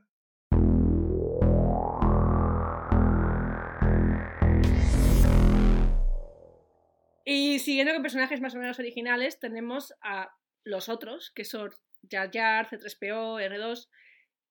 ¿Creéis que realmente pegan que estén aquí o es, vuelve a ser Hombre. fanservice, nostalgia? Ojo, cuidado que No, sí, sin ya- Jar Jar claro. no tenemos a Canciller Cierto Palpatine. es. Claro, Yar Yar, gracias a Yar Yar tenemos episodios 4, O sea 5 que y 6. Jar Jar vuelve a ser el protagonista de la película. Lo que quería decir. Claro, porque Padme, que es muy lista, dice, yo confío 100% en ti para darte mi poder político. Porque todo el mundo es inteligente en esa película. O sea, nadie comete un error. Me he casado con el, con el asesino y ahora dejo a cargo a Jar Jar. Pero bueno, eh, yo vale, a Jar Jar, como acabáis de decir, obviamente por razones de. sencillamente de plot. Que Jar Jar sea tu plot dice mucho de tus películas. Joder, si es el único que, que avanza la trama, en realidad, como siempre. Siempre Jar Jar. Y en esta película sale 5 minutos. De hecho, es muy Como gracioso. siempre. En un vídeo que vi de, de un tipo que se llama eh, Cosmonaut eh, Hour, el tío decía, hay un momento, en la primera escena en la que sale Jar Jar, eh, en un momento que mira a cámara. O sea, tú ves como en un frame mira a cámara, como, como un actor que se equivoca en la marca y mira a cámara. Pero claro, este es un personaje hecho por ordenador, con lo cual George Lucas dijo a su equipo de animadores que mire a cámara. O sea, que guiñe al espectador, rompa, rompa la cuarta pared y diga, os vais a cagar. O sea, esto es como una escena en la de, en la de ¿no os gusté? ¿No os divertisteis conmigo? Os vais a cagar. ¿sabes? Todo es gracias a mí. Una vez dicho eso, tengo que decir que la presencia de R2 y de C3PO en la película no, no, no la entiendo, a no ser que sencillamente porque son C3PO y R2 tienen que salir en una película de la Guerra de las Galaxias. Porque Bueno, Siempre. el set es que con ellos en la, en la fábrica de robots. por su puta culpa esa escena se alarga la puta, la puta vida, tío. O sea, y, Sí. y yo estaba en plan diciendo, en plan, de, ¿por qué están aquí? La nostalgia. La cosa es que los droides es, están en todas las películas. ¿Tú crees que llega un punto en que esta gente que ha visto tanta historia podrían decir, oye, Luke, Darth Vader, tu padre. Oye, Ana, oye, Juan, esto que está pasando con tu hijo Tu ya ha pasado antes. O sea, podrían ser un poco la- lo que es la voz de la razón de, yo estoy el abuelo que te dice, tú no has vivido una guerra, esto está mal. Pues así, esta gente no, no lo usan para nada. O sea, están en toda la historia y es como, yo estoy aquí para observar. Que le deberían haber dicho a Luke en plan, ¿te quejas de lo mal que lo estás pasando? Yo te doy una posguerra. Es que, está, es que estáis hablando literalmente de ese, ese, viejo, ese viejo meme de principios de internet en el cual eh, la escena de Yo soy tu padre está reescrita como en plan de. Si sabes qué, ¿te acuerdas de ese robot, eh, ese robot eh, que tienes, C3PO? Mío. Lo creé yo y lo hice con nueve años. ¿Tú qué has hecho, eh? Mírate, hay 22, hay tirado, te acabo de cortar en la mano. ah, no has hecho nada de provecho y córtate ese pelo, y hippie. córtate el pelo. Pero, pero bueno, es, está justificado que, que C3PO no dé ningún, ningún consejo porque le borran la memoria. A, a R2D2 no, que siempre me hizo mucha gracia. Pero, Pero, pero a R2 es un C3PO banco de datos impresionante. Pero a R2D2 solo le importa el caos e insultar gente. Y claro, es que como alrededor solo le entiende C3PO, pues dicen, ¿para pa qué borrarle la memoria? Total, nadie lo va a entender. Cuéntale al amo Luke que su padre es Darth Vader y otro. Calla, calla, no molestes. Pa- papelera con patas. Totalmente. Es que me lo imagino perfectamente así. Sí, sí. En, en la, en la escena de cuando se conocen Obi-Wan y, y Luke en, en Una Nueva Esperanza, mientras tanto está R2 de 2 de años diciendo en plan, eso no es así, pero no le cuentes esa trola, hijo de puta. Claro, claro, pero solo escuchan. Petición, Entonces, claro, como petición para traducir a R2D2 en todas las películas diciendo la trama de verdad. Son todo insultos. Te lo digo de verdad que son Pero todo hijo de puta que es tu padre. y para acabar con personajes está la introducción de los primos, eh, los superprimos de, de Anakin, que vuelve a ser un guiño a lo que van a ser los tíos de... Son, son primos, son, son sus hermanas. ¿Son hermanastros o primos? Son hermanastros. Sí, es Son hermanastros. hermanastros. Ay, perdón, perdón, perdón, culpa mía. Eh, bueno, que van a ser luego los, los tíos de, de Luke. Bueno, pri- principal, principalmente porque efectivamente son sus tíos. Son O sea, sus tíos porque, porque su padre compró a su madre. La- el típico meet cute. no El típico le salvó, le salvó de la esclavitud a lo Pretty Woman comprándola. O sea, la A ver, yo digo compró una cosa. y luego si, las- si la secuestraron los, los, los moradores de la Sarena para... ¿Para qué? En realidad. O sea, ¿qué es lo que hacen con ella? ¿No se la comen? ¿La pegan? No se dice.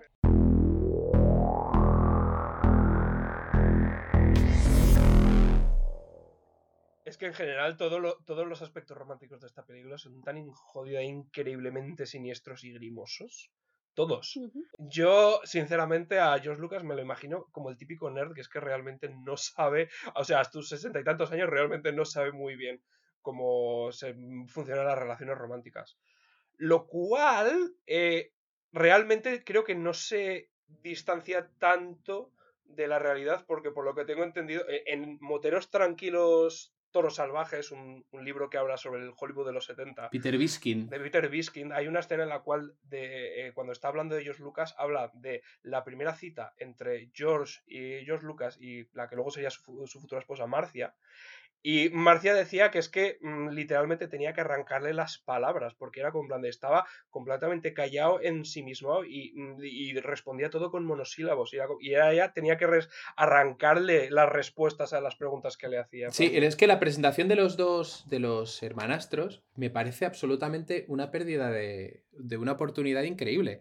Yo siempre me imaginé que, que Owen Lars iba, era un, un compañero piloto o alguien que había luchado en las guerras con ellos y entonces cuando, cuando todo se fue a la puta, em, dijeron pues vamos a mandar a los niños con este tipo que se ha retirado como veterano de Vietnam, que es con una subvención, con una paguita del gobierno, se ha retirado a una granja de humedad en Tatooine. Pues vamos a mandar al niño ahí.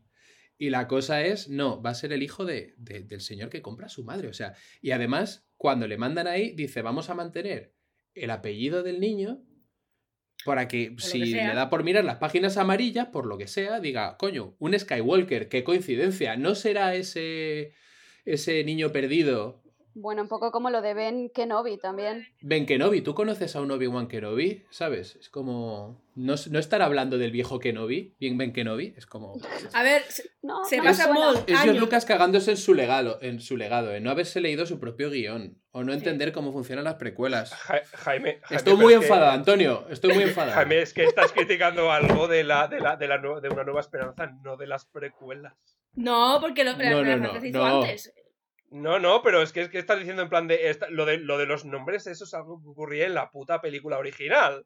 O sea, así de Sí, claro. bueno, sí. No, pues Eso es claro, verdad, es pero, verdad. Y a ver, pero o sea- podías haber cambiado el nombre a Obi-Wan Kenobi a otra cosa. Claro. En, en las precuelas para que no fuera lo mismo. Eh, pero sí, pero sí, pero ¿por qué? Pero si ya en, en la propia Una Nueva Esperanza dicen el viejo Ben Kenobi no será ese, ese tal Obi-Wan Kenobi, o sea, por- o sea, le va- lo que lo que tú estás sugiriendo es que se llame de una manera diferente, luego adopte el nombre de Obi-Wan Kenobi y luego adopte Y luego el se lo cambie. Kenobi. Claro. ¿Por No, a ver, qué? no, es que si lo piensas, O sea- si lo piensas, si piensas, ¿Por qué no? Tiene algo mejor Claro. que hacer 20 años si lo, si piensas No que, que Maul se pasa años gritando Kenobi, es normal que alguien le reconozca, ¿no? O sea, con ese apellido, que no es que la gente no lo use. bueno, Claro que alguien. que y otra cosa con respecto a la idea que te habías hecho tú en tu cabeza de lo que era su relación Jaime, de eso George Lucas no tiene la culpa, o sea, vamos Ya, a, ya, vamos el- a- así de claro, o sea, las ah, vamos a hacerlo así de claro, las pajas mentales que te hubieras hecho tú en tu cabeza, de Es eso verdad, no es no- responsable George Lucas. Así Es. Bueno, bueno, a ver, niños, George no- no Lucas, peleéis, George ¿no? Lucas no tiene culpa, no tiene culpa de que, de que le odie. No, es, es, es todo culpa mía. Bueno, de mis niños, no peleéis, que expectativas. voy a sacar un tema en el que estamos todos de acuerdo, que es la ejecución. Eh, De George Lucas, de George Lucas, totalmente de acuerdo. joder, este capítulo va a tener muchos cortes de Twitter, ¿eh? Eh, Sí. Lo que venía a decir es la ejecución empezando por efectos especiales. O sea, yo os he dicho ya que, es- que es- que esta película siempre que la veo intento olvidarla porque son horas perdidas de mi vida. Y esta vez que la estuve viendo la semana pasada, lo primero que me fijé es CGI, CGI, CGI. Es todo CGI. Menos la barba de Obi-Wan. Antonio y Jaime aquí tienen, tienen más eh, punto de vista técnico, pero también Ruth estaría guay dar un poco una opinión de, de espectador. ¿Cómo, De plebe, ¿Cómo, cre- sí, de plebe. ¿Cómo creéis que ha envejecido el CGI? eh, regular. Nada más. Sí, me Gracias, Ruth. Gracias, Ruth. ya está, he venido. Buenas tardes. Buenas tardes. A ver, hay escenas que me gustan mucho que, que son CGI, como por ejemplo la persecución en los, eh, en los coches de dos tontos muy tontos, cuando están persiguiendo a la mercenaria contratada por el mercenario que contrata a Dooku. Sí, sí, una estafa eh, piramidal. etcétera. Sí, la estafa piramidal del, del asesinato, sí. Esa escena me gusta mucho, me gusta también toda la parte de camino, también porque introduce un mundo nuevo que es un poco diferente eh, al resto. Pero a ver, no te puedo decir que el CGI está bien hecho. O que ha, ha pasado los años y no se nota que han pasado bastantes años desde que está hecho. A ver, yo, yo es que tengo una, una opinión muy, muy marcada en cuanto a este episodio. Este episodio fue la, la primera, la primera película que fue rodada cas- prácticamente íntegramente con cámaras digitales. Eso es bueno a día de hoy porque ha abaratado mucho los costes y ha, democratizado un poco la, lo que es la creación audiovisual. Gracias, gracias a, a que el tipo dijo, venga, pues voy a hacer toda la puta película con, con cámaras digitales para agilizar el proceso. Ha hecho que gracias a eso se pueden hacer, se hayan hecho tantas series y tantas películas a día de hoy. Y gracias a eso eh, avanzando un poco el tema de- del croma, se ha podido hacer Mandalorian. Eh, ahora, siendo una de las primeras veces que se hace, si no la primera, se nota muchísimo. O sea, además, como que, que confía demasiado en esa técnica, con lo cual, como, como que, mm, que no le pone mucha atención, no le, no le pone mucha... Dice, esto va a ser suficiente, el hecho de que podamos hacer esto es suficiente para que, para que funcione coge las cámaras digitales, un croma en un cuarto de baño, o sea, directamente forra una habitación con una pantalla verde y pone una cámara apuntando a uno, otra cámara apuntando a otro y otra para un plano general. Eh, luego integras los escenarios. Los escenarios son puramente digitales. Son, escenarios digitales en una época en la que todavía no se sabía muy bien cómo se iba a hacer eso, con lo cual los escenarios están todos en foco, eh, las texturas son completamente lisas, no hay ningún tipo de irregularidad, todo es muy bonito, todo está se ve perfectamente, con lo cual se nota totalmente que es irreal. Tiene 700 personajes digitales eh, animados de aquella manera, paseándose por Yo- detrás.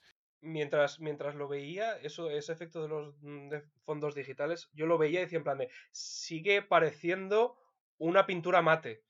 Y no sé realmente cuál es la ventaja de poner todo esto en CGI cuando realmente no cambia tanto la impresión con respecto a una pintura mate. Sí, hay, hay una escena, sobre todo, una escena muy flagrante. eh, no entramos en el, en el tema de camino, que, mm, que el tema de camino es todo digital, es un planeta que no, que no existe, todos los, los bichos son digitales, todas las armaduras de los clones son digitales, no se hizo una sola armadura de clon, todos son digitales y se nota. Es, es la escena en la que están hablando Mace Windu, Yoda y Obi-Wan. Están pasando por una, por una zona de arcos y la cámara va flotando alrededor y Yoda va flotando en una plataformita. O sea, se nota tanto el ordenador que es que a mí me sacó de la película en el año 2002. En el año 2002 estaba viendo efectos, o sea, estaba viendo la- el, el escenario hecho por ordenador y diciendo, pero ¿por qué lo han hecho así? En este mismo momento voy a decir, primero tienes razón, precisamente porque tienes razón en ese aspecto, es la razón por la cual esta peli no ha envejecido tan mal como otras. No entiendo. Le has O sea, dado no razón y entiendo. no se la has quitado. Efectivamente, no, porque es que la cuestión es que mientras la estaba viendo es una cuestión ya no solo de, de CGI, sino solo de, de uso de CGI, sino también de la narrativa. Me estaba acordando de lo que hablamos en el eh, cuando hablamos de la amenaza fantasma, que en cuestión de narración y todo eso todavía era una peli muy clásica. Y como todavía había muchas cosas que eran físicas, todavía parecía eh, Una mm, peli de verdad. Parecía, un parecía una peli de verdad, aunque el CGI ha quedado muy, muy viejo. Y en eso estuvimos de acuerdo todos. Esto es el, la plantilla con la cual se han hecho todas las películas de alto presupuesto de los últimos 20 años. Estoy viendo el MCU aquí. Aquí estoy viendo el MCU. Esto en tanto, tanto, tanto en su. tanto en la manera de narrarla, la manera de componer los planos y el uso completamente del CGI. Y no solo uso completamente del CGI, sino un uso innecesario del CGI que hace que todo tenga una- una- un aspecto ultra falso. Yo es que así te lo digo, o sea, mm, obviamente mi, mi ojo no, no está tan experimentado como el tuyo, pero yo mientras la veía decía en plan de, pues a ver, sí que sigo notando problemas de integración, pero esta peli no ha envejecido tan mal como por ejemplo sí que ha envejecido mal el CGI de la amenaza fantasma, que sí que lo decía, que lo veía y decía, uh, cada vez que había una escena completamente de CGI era como, uff, esta la veía y digo en plan de, oye, que esta peli tiene ya 20 años, no ha envejecido tan mal como yo pensaba. No, eh, y. Camino, por ejemplo, Camino, las escenas en exteriores de Camino a mí me parecen que están bastante bien hechas a día de hoy. Las, sí. eh, Las eh, cómo generan agua. El agua es muy complicada de hacer. La- el agua es muy complicada de hacer, está muy bien hecho. en general todo plano, todo- todos los planos generales de mm, eh, joder, landscapes, de paisajes ciencia ficcionales, de planetas y todo eso están hechos muy bien. Eso, eso estoy de acuerdo. Tecnológicamente han mejorado y se nota la mejoría, pero es que 20 años después esta clase de películas siguen viendo, viéndose falsas. Así que a mí personalmente yo no noto tanto la mejoría ni, ni, la, ni la evolución que quieres que te diga. Porque la cuestión es que 20 años después esta clase de cine sigue viéndose tan falso y tan, y tan sacándote de la peli como cuando tú acabas de decir que en 2002 te sacaba de la peli el ordenador. A mí yo veo una peli de Marvel hoy en día y me sigue sacando de la peli el ordenador en plan de qué falso tiene pinta esto, qué pinta más falsa tiene esto. Y ahí está también el, el mérito de George Lucas, que también es verdad que las quería hacer lo más baratas posibles, y lo dice él, dices que yo no podía hacer una película de estas sin gastarme más de 80 millones. 80 millones a día de hoy es una mierda. Poquito dinero. sí, 30 Entonces, las películas ahora de Marvel son... Sí, pero es que las películas de Marvel ahora son 200 millones. Cuando no 300. Cuando cuando no no 300. Eh, entonces, eh, los efectos especiales, o sea, tienen muchísimo mérito porque han sido el blueprint, el... el- ¿Cómo se dice en español? Blueprint. El, La, plantilla. base, la base. plantilla. la, La la base, plan- eh, la plantilla de lo que planos. es ahora de lo que es ahora el cine mainstream, claro que sí. Y tiene muchísimo mérito. Pero vamos, para mí ha envejecido muy mal. ¿Por qué? Porque se, se usó demasiado.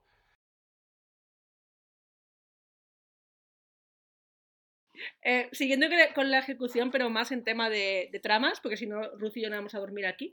eh, eh, hablamos, hemos hablado antes un poco de la, de la relación romántica, que creo que estamos de acuerdo que es lo que me- peor está ejecutado de la película.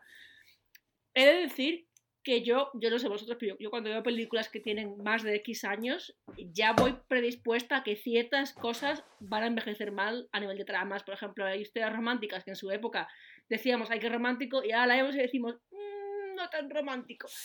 Pero ya. esta película no es que peque de la época, es que realmente la historia romántica está mal. O sea, Tal y como lo veo, eh, George Lucas estaba intentando hacer una especie de, de trama romántica que intentara evocar las tramas caballerescas del pasado, en plan casi una novela de caballerías, todo que fuese ultra puro de una emoción completamente inocente, sin mácula, sin ninguna clase de, de, de turbiedad, pero es que eso ha quedado muy, muy, muy viejo mal y es que George Lucas, como hemos dicho, es que no sabe hacer diálogos. Es el gran problema, que nadie le corrigiera el guion.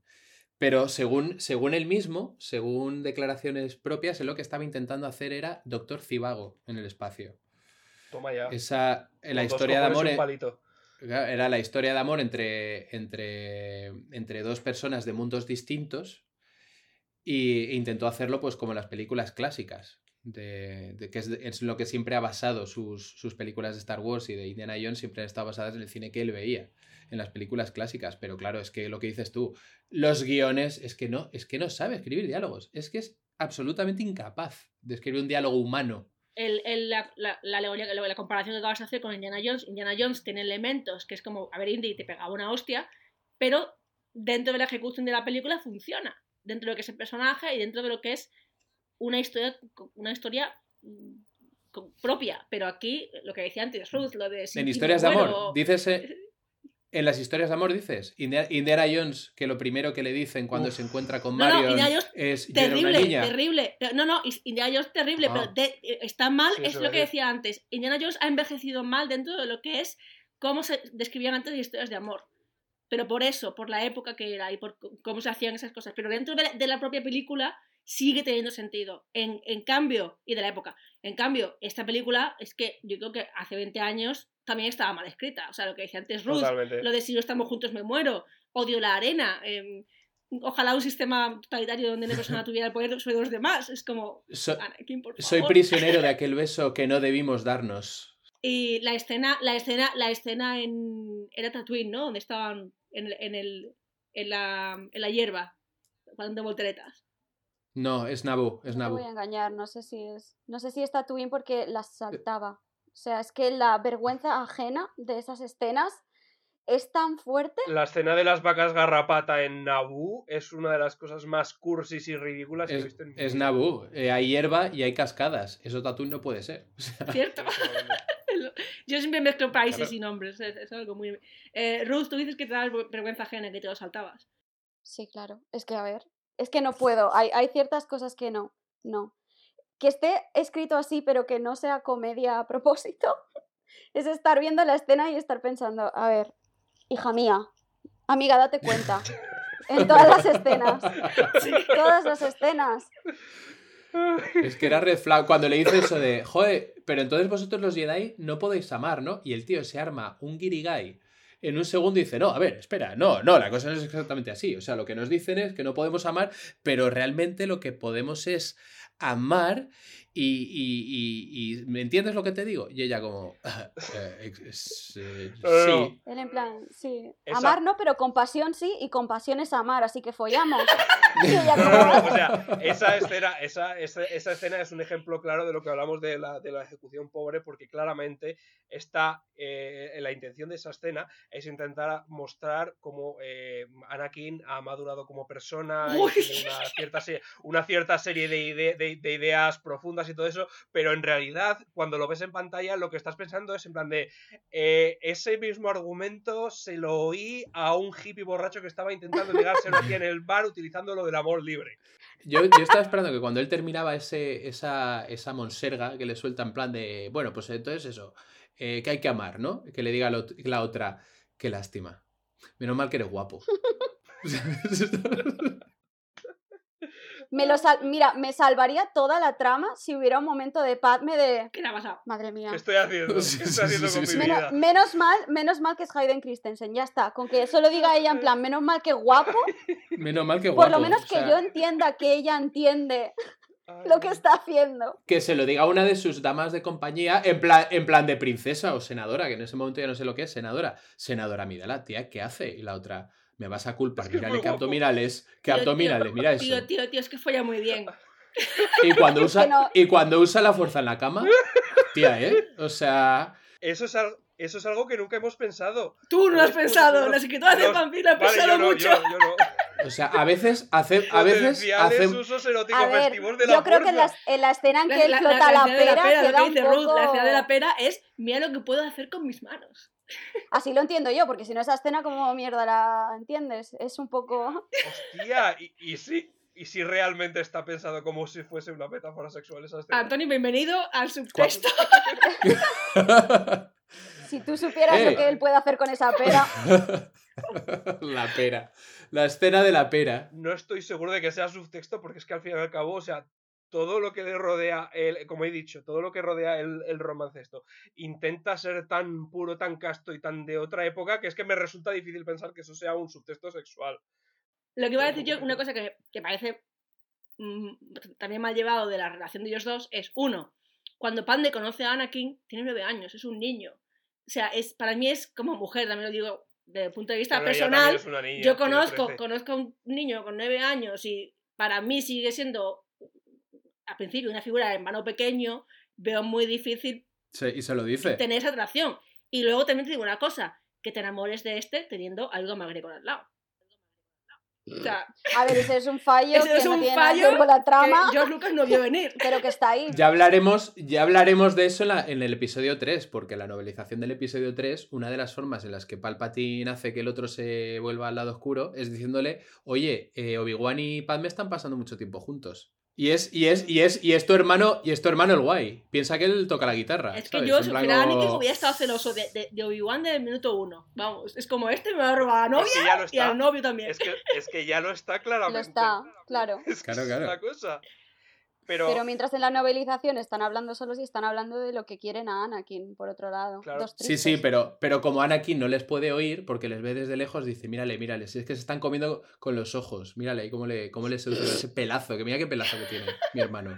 Claro, que- es que a ver, Natalie Portman y Juan McGregor es lo natural. sí, son demasiado guapos. Hombre, claro, todo lo demás es mentira. Yo lo que iba a decir es que, a ver, lo que tú has dicho al principio de la peli está así, o sea, a- cuando, se, cuando se encuentran por fin después de 10 años, eh, lo único que le falta es eh, acariciarle la cabeza y decir, ¡ah, qué mono Es que eres! es eso. Te quiero como un hermano Es pequeño. completamente. Es, ella lo ve y dice, has crecido mucho. Es como. Has crecido mucho. Me parece rico. que está recordando la escena diferente, porque Natalie Portman hace ahí una cara importante. Dice, ¿cuánto has crecido? Y hace una cara que es en plan que le falta guiñar a cámara.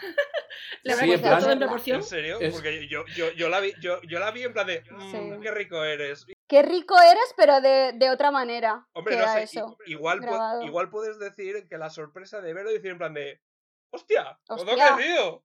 Pero entonces abre la boca, No, no. entonces él abre la boca y dice, no, sigue siendo Ana, que- y le hace lo- la, caricia a la cabeza, ¿sabes? Habría sido muy gracioso que le dijera eso Padme en plan de, ¿cuánto has crecido? Va a abrir la boca y yo igual le dice, cállate, no digas nada. ¿Sabes? En plan de, que te conozco, Ganas no le que te faltaban. conozco. Pero sí, Sí. pero sí que se nota mucho mu- mu- cuando, cuando ya habla y le dice algo y le dice lo de, eh, tú también has crecido, embellece. Ya entonces sí que le vuelve a cambiar la cara y plan de, no, sigue siendo este Sí, mismo, el mismo niño creepy que del que me acuerdo. Es como, es como cuando, cuando de, de- de joven haces de niñera de un niño y te lo encuentras de mayor y el niño te tira los tejos. Es como. No.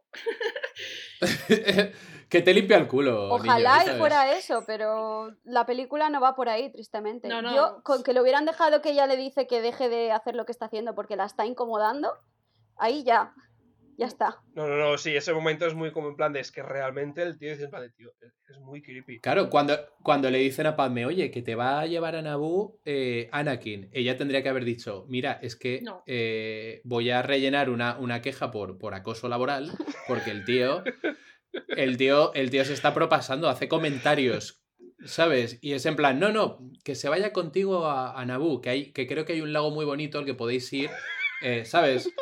Pero, y, y seguramente estará... Ay. Anda, anda, y en la coño, habitación ¿verdad? habrá O sea, solo una cama. Mm. Por cosas. Claro, por cosas. Es que es por la reducción del presupuesto Jedi, ¿sabes? No, hombre, Yoda, tío, Yoda. Otra vez Yoda. O sea, Yoda no da una, ¿eh? Es en plan de Yoda, déjame Siempre tomar las Yoda. decisiones a mí. Déjale a Mace Windu. Esta- estará Yoda en, compinchado, coño, compinchado con Jar Jar, que a la vez está eh, compinchado con Palpatine, que a la vez está compinchado con Dooku.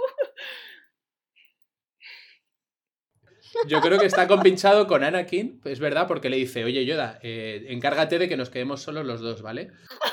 Llámale al Airbnb, llama al Airbnb, pille una habitación con una cama y dile a Padme que es que no quedaban camas libres, ¿sabes? En plan como, venga Anakin, hoy por ti, mañana por mí, ¿sabes? Yoda es su wingman.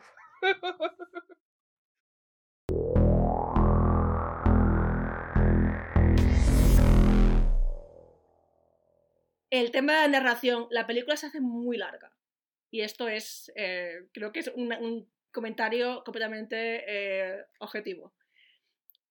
Eh, ¿Cómo creéis que se podría haber, cómo creéis que se podría haber arreglado? Y una escena en concreto, que, que es un poco lo que, lo que decíamos al principio, que era un poco lo que todos esperábamos, que era ver a Yoda peleando con un sable, en este caso contra, contra Doku, ¿creéis que llegó a las expectativas que teníamos? Hombre, yo lo flipé bastante cuando lo vi. Tengo que reconocer que, que fue como, ¡ah, qué bien! eh, me, me han dado, no sé, una escena divertida. Pero, pero eh, como el señor mayor que yo era dentro de mí, yo era en plan como, joder, pero no se suponía que la, la mayor enseñanza de Yoda en el episodio 5 era que no hacía falta usar las manos para pegarse, que la fuerza era todopoderosa y que con tal de creer en ti mismo y en pensar en tus capacidades eh, podías hacerlo. No, pues Yoda tiene que ser que es un señor mayor, un señor mayor con, con, con lumbalgias, con ciáticas. El con Jordi historias. Pujol de Star Wars. Tiene que eh, el Yoda Puyol de, de Star Wars se tiene que sacar eh, la picha, iba a decir, se tiene que sacar la espada y pegarse de hostias con un señor, con un señor igualmente mayor, un señor igualmente mayor, que es, que es el Conde Duco, que tiene 700 años también, porque Christopher Lee murió hace 5 años así, con pues, 150 yo creo.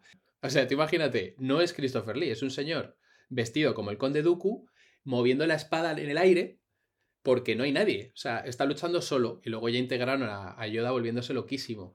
Pero, pero es que, claro, a mí eso me parece un error garrafal. Yo por mí habría quitado la escena en la fábrica y la pelea de Yoda. Yo la habría hecho más lanzándose cosas, a lo mejor, pero no peleando. A ver, Jaime, pero es que una vez más volvemos a lo de antes, que es que estás mm, confundiendo la causalidad de la serie. Estás pensando en lo que el, el Yoda de 20 o 30 años después como el Yoda de Antonio, ese Yoda tiene, momento. Yoda tiene Vale. 900 años. Eh, Vale, pero es que Yoda, tú estás Grogu diciendo, tiene que estás- 50 y es un bebé de teta. Estás O sea- hablando, es que estás, estás hablando de que el Yoda supuestamente en el Imperio contraataca te enseña de que la guerra está mal y todo eso eh, y no hace falta pegar- pegarse, hay que utilizar la fuerza y toda esa clase, hay que estar en conexión con los seres vivos, pero es que este no, eh, eh, el Yoda, el Yoda del ataque de los clones es el Yoda de 30 años antes. Yoda en el episodio 5 tiene 900 años y en el episodio 2 tiene, en el episodio 2 tiene 880 y como los, las personas, cuando tú llegas a cierta edad ya es imposible cambiar de opinión. Y Yoda ya no puede cambiar de opinión. Pero la cosa es esa, que es que estás adjudicándole unos motivos que no va a tener hasta dentro de 30 años. Es completamente normal desde un punto de vista mm, narrativo que Yoda se pelee con el conde Dooku de Olivares en, en, en- eh, cua- eh, 30 años antes cuando lo he visto es venir. ma- el, el gra- el- el gran maestro Jedi de la orden. Si quitas el- la parte de la filosofía de Yoda eh, por esto que estás comentando, eh, te queda la escena por el shock de ver a Yoda, que no te esperas que se mueva así, vale, en una pelea que en el momento te flipa. Pero es que eso luego lo vas a tener en el episodio 3, en su pelea con Palpatine, que además también es larga de la leche.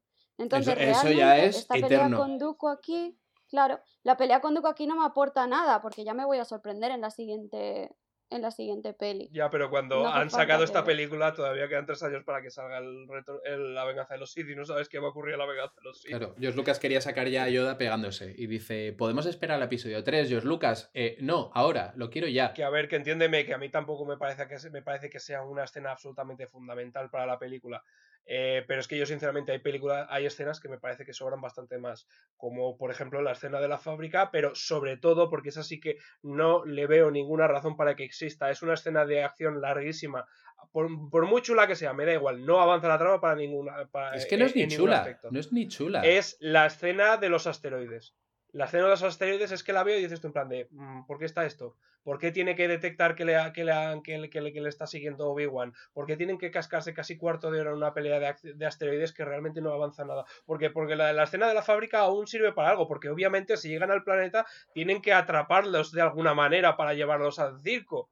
Pero es que la escena de los asteroides decía en plan de, esto no, no entiendo para qué existe esto desde un punto de vista narrativo de, de guion. No, Pues a mí, no sé para a mí me parece que tiene más. Me parece que tiene más enjundia que lo de la fábrica. Porque de hecho lo de la fábrica lo ¿Para metieron después en los reshoots porque no había suficiente acción.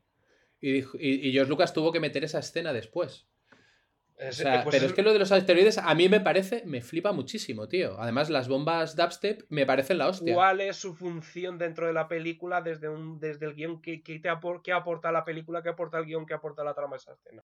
Piu, piu, piu, piu en el espacio. Aparte de, apar- efectivamente, aparte de paño, paño, paño. Ah, bueno, vale, pero es, es una per- la persecución del, del investigador, de- del señor con sombrero y gabardina, que huele a whisky fracaso de las películas de cine negro, persiguiendo al malote, y el malote se da cuenta, mirando por el retrovisor, que le persigue a alguien. Entonces hay como una persecución por las carreteras del downtown de Los Ángeles, ¿sabes? En plan, pues, pues hasta que al final gira en una esquina muy rápido y el otro se queda ahí y, y la voz en off dice, perdí el rastro del malote. Eh, me volví a mi oficina y, y bebí whisky hasta perder el conocimiento.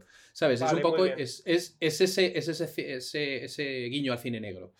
Vale, muy bien. Eh, eh, te, lo- te voy a poner un- otro ejemplo. Eh, una, una versión del ataque de los clones en el cual es- esa escena está solventada con un Django y Boba se dan cuenta de que están de que están siendo perseguidos y una conversación de literalmente dos líneas de papá nos están persiguiendo y dices y eh, Django volviendo diciéndose no te preocupes ya nos encargaremos de él fingen que no, no se han dado cuenta y eso lleva a que a, que a que Obi Wan sea atrapado en Geonosis Solucionado. Eh, te, acabo de, so- te acabo de acortar la película en casi cuarto de hora. Maravilloso. sí, sigue, estando, sigue estando ese homenaje al cine negro que dices tú, pero te ahorras una escena que es larguísima y que no aporta nada. Eh, supongo que Ruth lo que quitaría serían las escenas de amor que tú te has pasado cuando viste la película. ¿no? Pero si, es- si sale tu personaje sé. favorito. O es, o es que salga sin hablar. Eh, no sé Qué cabrón.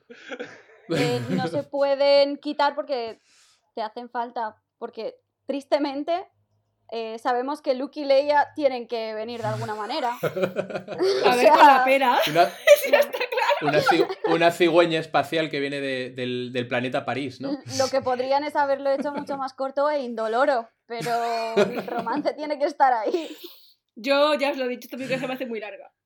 No puedo, o sea, no, no puedo ni decir qué escena quitaría porque he intentado borrarla de mi mente, porque terrible. Sí que he de decir que la escena del circo eh, se me hace también muy larga, era como, ¿por qué? También ¿Por es qué? larguísima. Larguísima. Es que todas las escenas de acción de esta película son larguísimas y son claramente películas de escenas de acción que hay que poner porque hay que meter acción, que es una vez más, volvemos a lo que yo decía antes de que esta película es la plantilla en la cual se basa todo el cine, el blockbuster de alto presupuesto y de alto espectáculo siguiente, que es sencillamente hay que meter acción. ¿Por qué? Porque si no el público se aburre. Pero he de decir Claro, que, claro, que la, claro. que la escena del circo tiene lo único el único comentario positivo de Padme, que es que están Obi-Wan y Anakin discutiendo como de niños chicos y mientras tanto Padme se está liberando ya sola. Sí, totalmente. Y es como de paso de vuestro culo. Se está liberando ya sola, que le hace ser un personaje muy badass, pero en ese momento eh, sube el gato espacial, le pega un zarpazo y le arranca lo que es la parte de la tripa. Claro.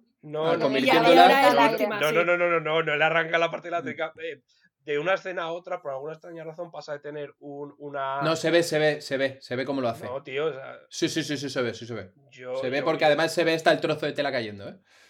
Vamos, ¿En me la he visto Porque es que- 70, 70 Yo, veces. yo es que me- yo es que también me la he visto. me- pues, Jaime, probablemente me la he visto tantas veces como tú. Y yo la recuerdo enseñando el ombligo en toda la escena, desde el No, principio. mi- míralo No, otra eh. vez, fíjate, fíjate. Fíjate, No. es cuando sube, sube el Desde el gato, no. le pega un zarpazo, le arranca esa parte que ella hace como ¡Ah!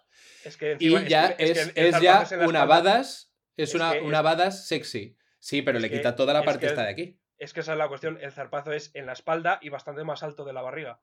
Antonio, míralo, de verdad, te lo aseguro. Bueno, Lo ponemos en lo Twitter, juro, lo ponemos en. Twitter para sal- saldar esta, este Ah, feudo. y hablando de Padme, solo quería remarcar una escena de, de acting, porque recuerdo que, que hablabas, Antonio, de lo, mal, lo, lo poco que te gustaba el acting en la película anterior, sobre todo en el caso de Natalie Portman, que es una actriz, por otro lado, bastante buena. Cuando se cae de la nave, se cae de la nave, se cae con un clon, ¿no? Se, está en la nave saliendo, le pegan un tiro, se cae de la nave. Y hace clon, clon, clon, clon, clon. Perdón.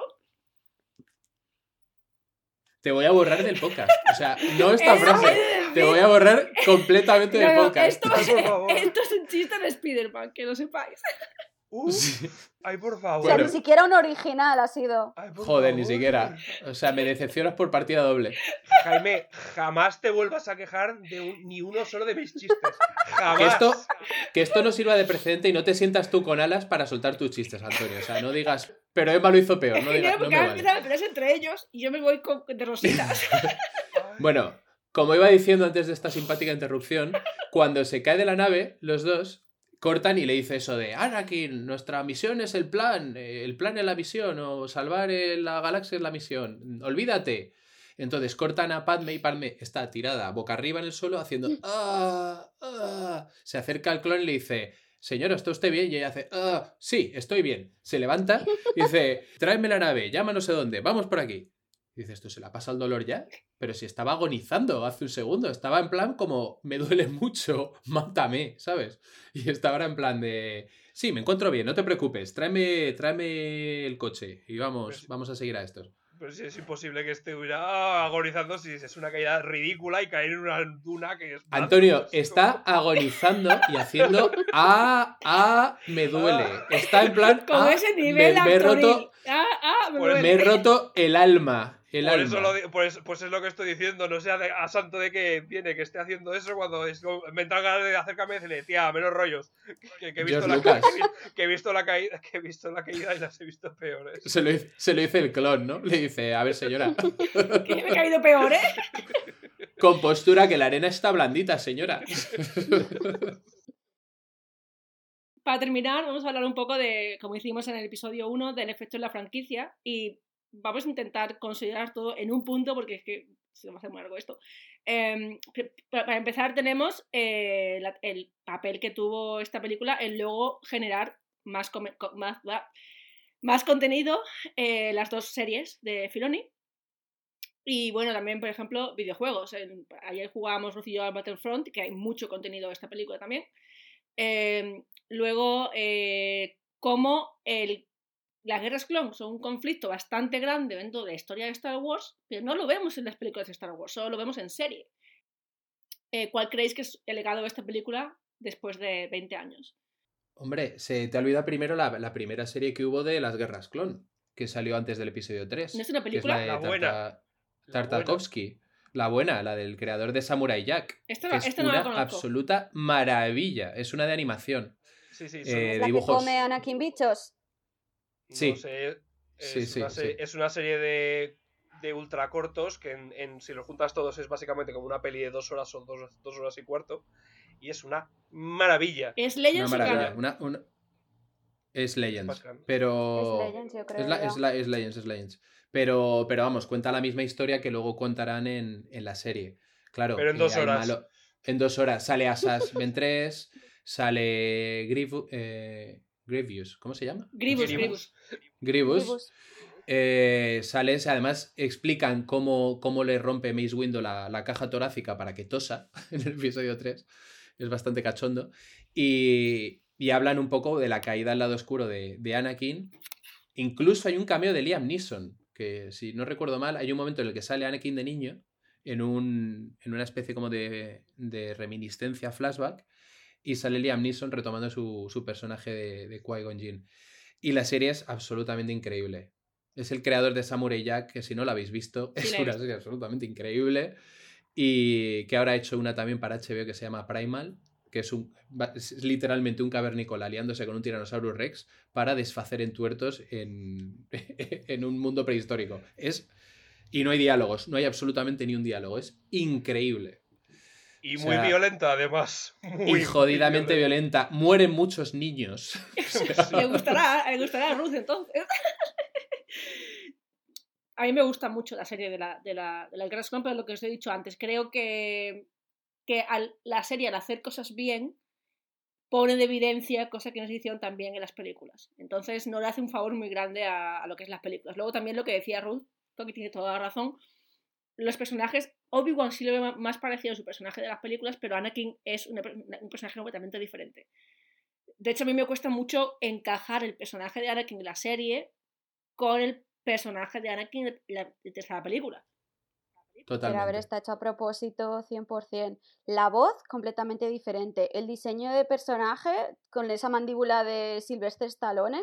Cuando Hayden Christensen tiene todas las eh, features, que no me sale ahora en Facciones. español, exacto, más femeninas que cualquier otra cosa, es como que se alejaron lo más posible de, aun manteniendo la trama, del Anakin de las pelis. Mm. El resto de personajes están ahí, ahí. Yo es que yo tengo una, una relación un poco complicada con la serie de las guerras clon, porque si bien, como ya hemos ah, discutido en el pasado, hace cosas, algunas cosas muy bien, también es cierto que ah, hace otras un montón de cosas no tan bien. O sea, porque por poner un ejemplo, se en las guerras clon, sin llegar a los extremos de la amenaza fantasma, vuelve también a un humor bastante infantil, al menos en sus primeras temporadas. Y así, una vez más, volvemos a, volvemos a lo que decíamos antes.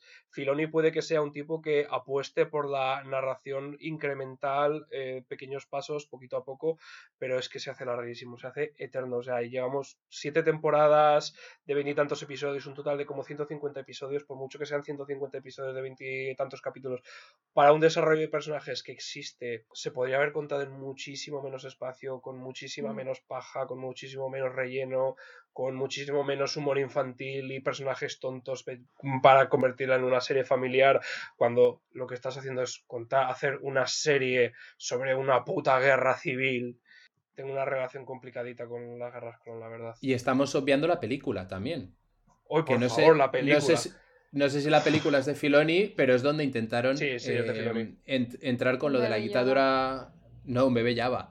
Bebé es la inten- intentar la dictadura de lo cookie con el retoño, con el retoño de Java que es que es como un escupitajo. O sea, ¿cómo puedes intentar hacer pasar Es- eso por algo es como mono? un es- es co- sí, o sea, lo mismo. Y además le llaman apestoso durante toda la película. O sea, qué asco. Es como un mojón. Es como llevar un mojón, el vamos a salvar la vida a este mojón. Porque, o sea, eso es absolutamente espantoso. El bicho cada vez que habla es como, parece que está pidiendo que le maten. Mátame, me duele. Cada, segun- cada segundo de mi existencia es un infierno. bro. Y en- o sea, una, una película en la que... Bueno, vamos a perder a tres miembros de este podcast en, este, en esta grabación. Ay, por favor. Entonces, claro, lo están mirando y dicen, mírale qué mono, el bebé de Java. Mira, está intentando decir algo. Su primera palabra, mátame.